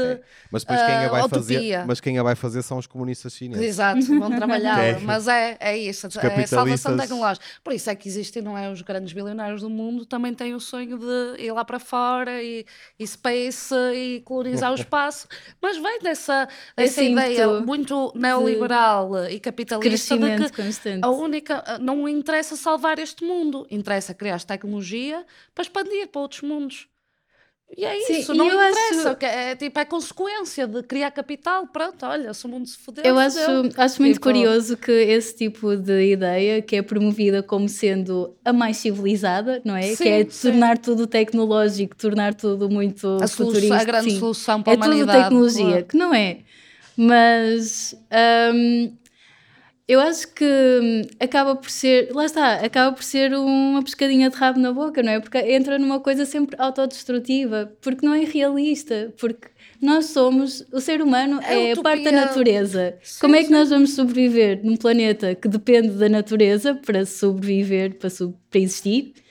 Não é? Para criar oxigênio, Claro, para criar alimento, a terra tem de ter nutrientes para alimentar as plantas. Não podes ter para os 35 insetos. marcas de bolachas no continente e- e se não não é- plantaste trigo. E Claro. quer dizer, na- a forma como as coisas estão estruturadas neste momento aniquilam tudo, não é? Tipo, aniquilam os animais, os insetos, tudo o que é preciso para o planeta funcionar e nos- nós nos podermos existir no planeta está a ser dizimado. Mas eu, te, eu E, sou entanto- cético. aí. E mas, no entanto, Mas, eh, pintam isto, sim, não é? Esta tecnologia e esta constante produção e este E constante domínio da cena de a natureza. Cultura apocalíptica também afasta as pessoas de soluções. Sim, Sim. Porque é-te dito sempre, olha, não vale a pena o que tu fizeres é mas a questão é que vale, a questão é que há. Tirando é for a de tecnologia. papel, aí vale a pena. Sim, A mas e depois questão- esta coisa do eco, percebes? Sim, não, de Quer dizer, qual é a ser. Eu não ou vou. trazeres a responsabilidade Claro, da ecologia para deixar- o, o povo Oh, e não, não. para. Povo, é- Não, é- não, isso mas é deixem-me só concluir este, este ponto, que é, antes que eu me esqueça, porque eu tenho este problema, eu começo a pensar nas coisas e depois elas desaparecem para sempre.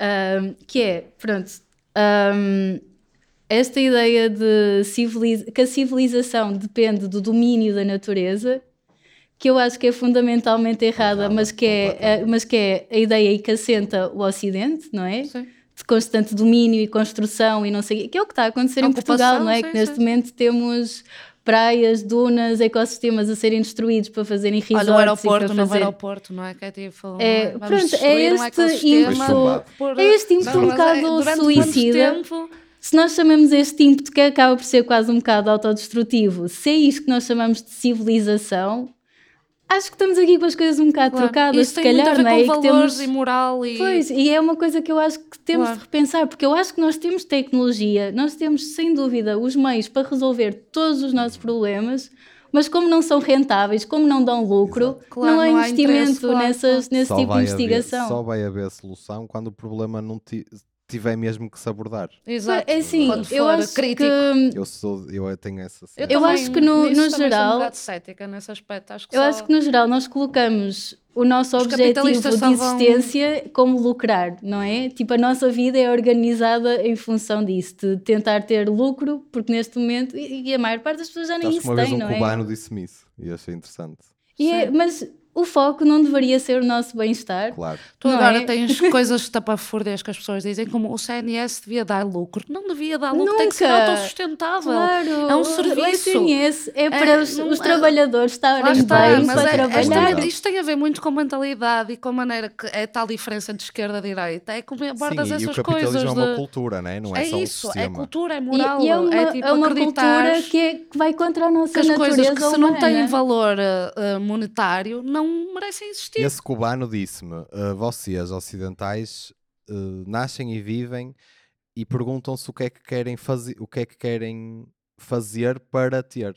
O que é que queres ter quando fores grande? Queres ter um Pois. carro? Então vais ser médico.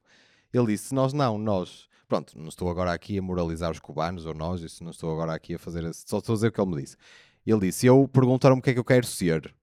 Independentemente do que isso me vai trazer, porque eu, não- também não, nós não temos nada, o médico Yeah. também tem o mesmo do que o merceeiro, também foda-se. O barbeiro é funcionário público como há outro, portanto, aqui foda-se. E Sim. essa, mas essa consciência, pronto, não estou a dizer, Cuba tem problemas naturalmente, mas Sim. essa consciência, percebes? Ao- que- Não escolhes a tua profissão não, em não. função ele, do capital. ele disse na escola pergunta o que é que tu queres fazer, o que é que tu queres ser na sociedade. A mim não, a mim perguntaram-me o que, és- o que é que queres ter dinheiro, então vais fazer isto. Os meus pais até nem eram muito assim, mas uh, numa Sim, perspectiva para geral. todos, tu perguntas o que é que tu queres ter e para depois de, para teres vais ter que trabalhar aqui e aqui. É sempre o dinheiro, é a base de tudo. Mas uh, para deixar uma nota de esperança, porque eu não gosto de fatalismo, acho que isso Eu também não. Sim, eu acho sim. que isso acanha é, as pessoas. As pessoas eu acho que é ficam muito importante alimentar a esperança das pessoas. As pessoas ficam, ah, então foda-se, então deixa-me viver os últimos 5 Yeah. anos e depois vou com o caralho e estou Não, bem. não. A esperança, Já a vivi, esperança é os, importante. já vivi os anos 10, já vi os Exato. LMFAO, posso ir em paz. Que é essa cena. Eu sou um bocado cético nessa questão ambiental, né? Acho que é uma solução que vai acabar por existir naturalmente. A natureza vai lavar muita coisa, com terremotos, com tsunamis, vai tudo, vai metade das Pois, coisas vão, Já está a vão ao começar ar. esse processo. é? Infelizmente, as, as pessoas que vão mais sofrer são as pessoas trabalhadoras e Pois, periféricas claro. As mais dos trabalhos dos países que têm mais miséria, como por exemplo a Índia, o Sudeste Asiático, etc., vão ser mais castigadas ainda. Agora, o, ah, o aquecimento global tem uma coisa muito engraçada, que não tem piada nenhuma, mas por outro lado tem, que é muito democrático, porque toda a gente leva na cara. Pois, E Exato, não tem classe. Não, não. Aliás, Malibu ardeu de cima a baixo Exato. e as mansões arderam todas. E Exato. portanto, acertem toda a gente. Não interessa se Pois. estás em Nova Delhi ou em Malibu Beach. Levas na cara igual. E portanto, nós vamos, como sociedade, perceber eh, os nossos limites. E é, e é a natureza que os vai impor. E vamos começar a viver de acordo com os limites. E quando percebermos que não podemos eh, passar certa barreira, vamos começar a viver em conluio com a natureza, que é uma coisa que já deveria ter acontecido e que curiosamente acontecia no feudalismo, com vicissitudes, não estou a defender o feudalismo, mas acontecia mais, e que a industrialização matou porque te convenceu a largares a tua quinta, as tuas galinhas, as tuas coupes, para ires viver para um buraco, respirar fumo, para pagares uma coisa que tu já tinhas, né? Porque era, era a questão, tu foste viver para as cidades e pagas água e pagas essas coisas todas, Sim. coisas que tu na quinta já tinhas, tinhas Claro. o poço, percebes? Sim. Portanto, é um bocado. E essas coisas eu acho que se vão recuperar com os sistemas a caírem. E depois eu acho que as pessoas, como é muita informação ao mesmo tempo, ficam muito abatidas e esmagadas e, e têm este discurso que estes tempos são os piores, nós vamos morrer todos.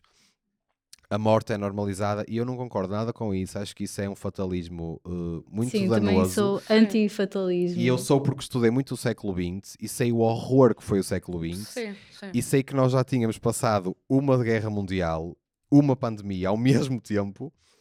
Uh, morreram 150 milhões de ocidentais em 25 anos. É uma loucura. A Covid-19 matou 6 milhões de pessoas, ou 7. A gripe espanhola matou 25, a meio de uma guerra que matou 100 milhões. Pronto, isto tudo em, em tipo 30 anos, menos do que isso. E depois ainda íamos para outra.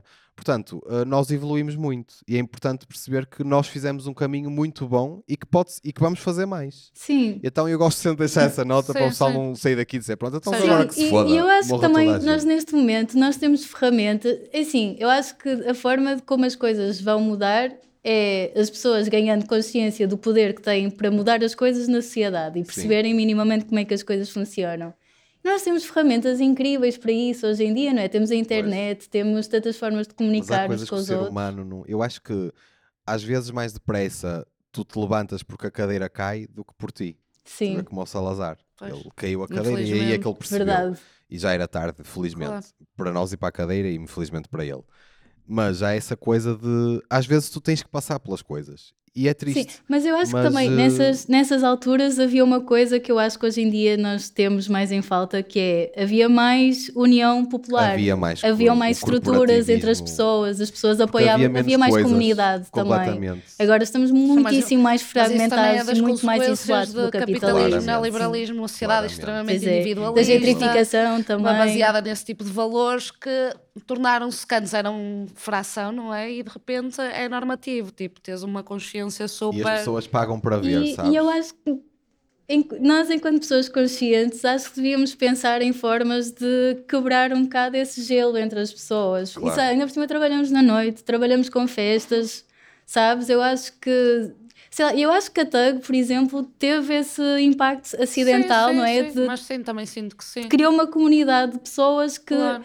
Eu ainda me dou com a imensa gente que há voz, claro. E, E acho que é importante são também- pessoas super politizadas no geral, Sim, são pessoas e- ativistas e envolvidas. Nicho, às vezes é importante. E isso vem E de criar uma festa. e criar a comunidades é muito importante. É E eu da- acho que as é festas das nesse sentido. pequenas coisas que nós podem- podemos fazer Sim.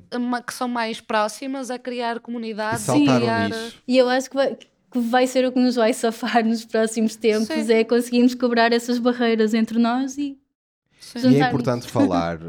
um, é E tipo isto que saltar nós estamos a franjas, fazer estás aqui a e aqui Yeah. com vocês. Obrigado por estarem aqui. saltar essa franja e falar com as pessoas, mesmo que, que as pessoas sejam estúpidas, que tu achas que esta pessoa é estúpida. E eu passo por isso. Eu às vezes estou a falar com as pessoas e estou a pensar, esta pessoa é estúpida, eu não devia estar a falar com ela. Mas depois lembro-me, o voto dela vale tanto como ao meu. Claro. O cartão de cidadão dela é igual ao meu. Portanto, ela é estúpida ou não, no dia das eleições é um voto dela e um voto meu. Portanto, é estúpida, mas às vezes vale a pena. Eu Claro. lembro nas eleições presidenciais, eu virei, eu- olha, já virei votos para o Paulo Rangel, coisas, já, virei- já fiz coisas que realmente. Mas sei que foi por uma boa causa, mas que pronto, às vezes. Agora tenho menos paciência. Sim. Pronto, já não, já não me meto assim com Do pessoas voto que, útil. pessoas que querem mesmo votar no Chega, deixas Sim. votar, deixas. Pronto, aí já. Agora, há pessoas mesmo que não, que não percebem nada do que está a passar, Claro, estão que muito viveram muito a ver, os- a ver passar os navios e, E os muitas o que eu sinto é quando desabordas com estas questões que nós falamos Elas aqui. É se que, oh. Sim. ah, é tipo, elas nem eh, sequer uma tinha pensado nessas coisas. É tipo, Não. estás-me a dar aqui um mundo novo. Não, Isso nem me passou pela cabeça, porque lá Sim, está, é eu nunca ouvi nada disto no telejornal, nunca Claro. ouvi na novela, nunca ouvi nesses, nesses meios mass media, logo nem sabia que era possível, logo. Acho que é Meus- essa. Meus amores, nós já vamos para aí nas duas horas e tal. Ok. Já passámos o portanto, limite. Eu acho que nós acho que é melhor nós irmos Exato. pronto, fazer assim aquelas últimas conclusões. Que eu acho que isto aqui foi um bocado uma conversa de várias conclusões Claro, em claro. vários, Ou de sobre vários nenhuma, mas tópicos. eh, Mas Sim. eu gostei muito da muitas, conversa. muitas Foi questões. Ahm, e pronto, olha, muito obrigada Obrigado, por terem aceito este convite. Desculpem assim este corte bruto, mas já Não, são não. 11 Não. Eventualmente tudo tem que acabar, não é? É assim, pode haver sempre uma segunda parte Exatamente, também, não exato. é? Estou. sequela. Sim. E Pronto, olha, muito obrigada por terem vindo. Muito obrigada Obrigado. também a vocês, a nossa audiência, a nossa primeira edição ao vivo da Câmara Magmática. Isto vai E ficar. depois vai estar filmado. Sim, vamos ter disponível em vídeo, em áudio, vão poder ouvir no Boa. Spotify, Apple, Google, essas coisas todas. Ver no YouTube, no canal do Rimas e Batidas. E, e pronto, não sei se vocês querem Disponível também falar de alguma coisa vossa, algum projeto vosso, alguma coisa queiram Não, para partilhar. já, não. Vou- Redes vou sociais. deixar, uh, Eu não tenho feito muita coisa. Não, Encontrem-me. pois não, Peter Zero. Não, sigam, sigam-me nas redes, é isso.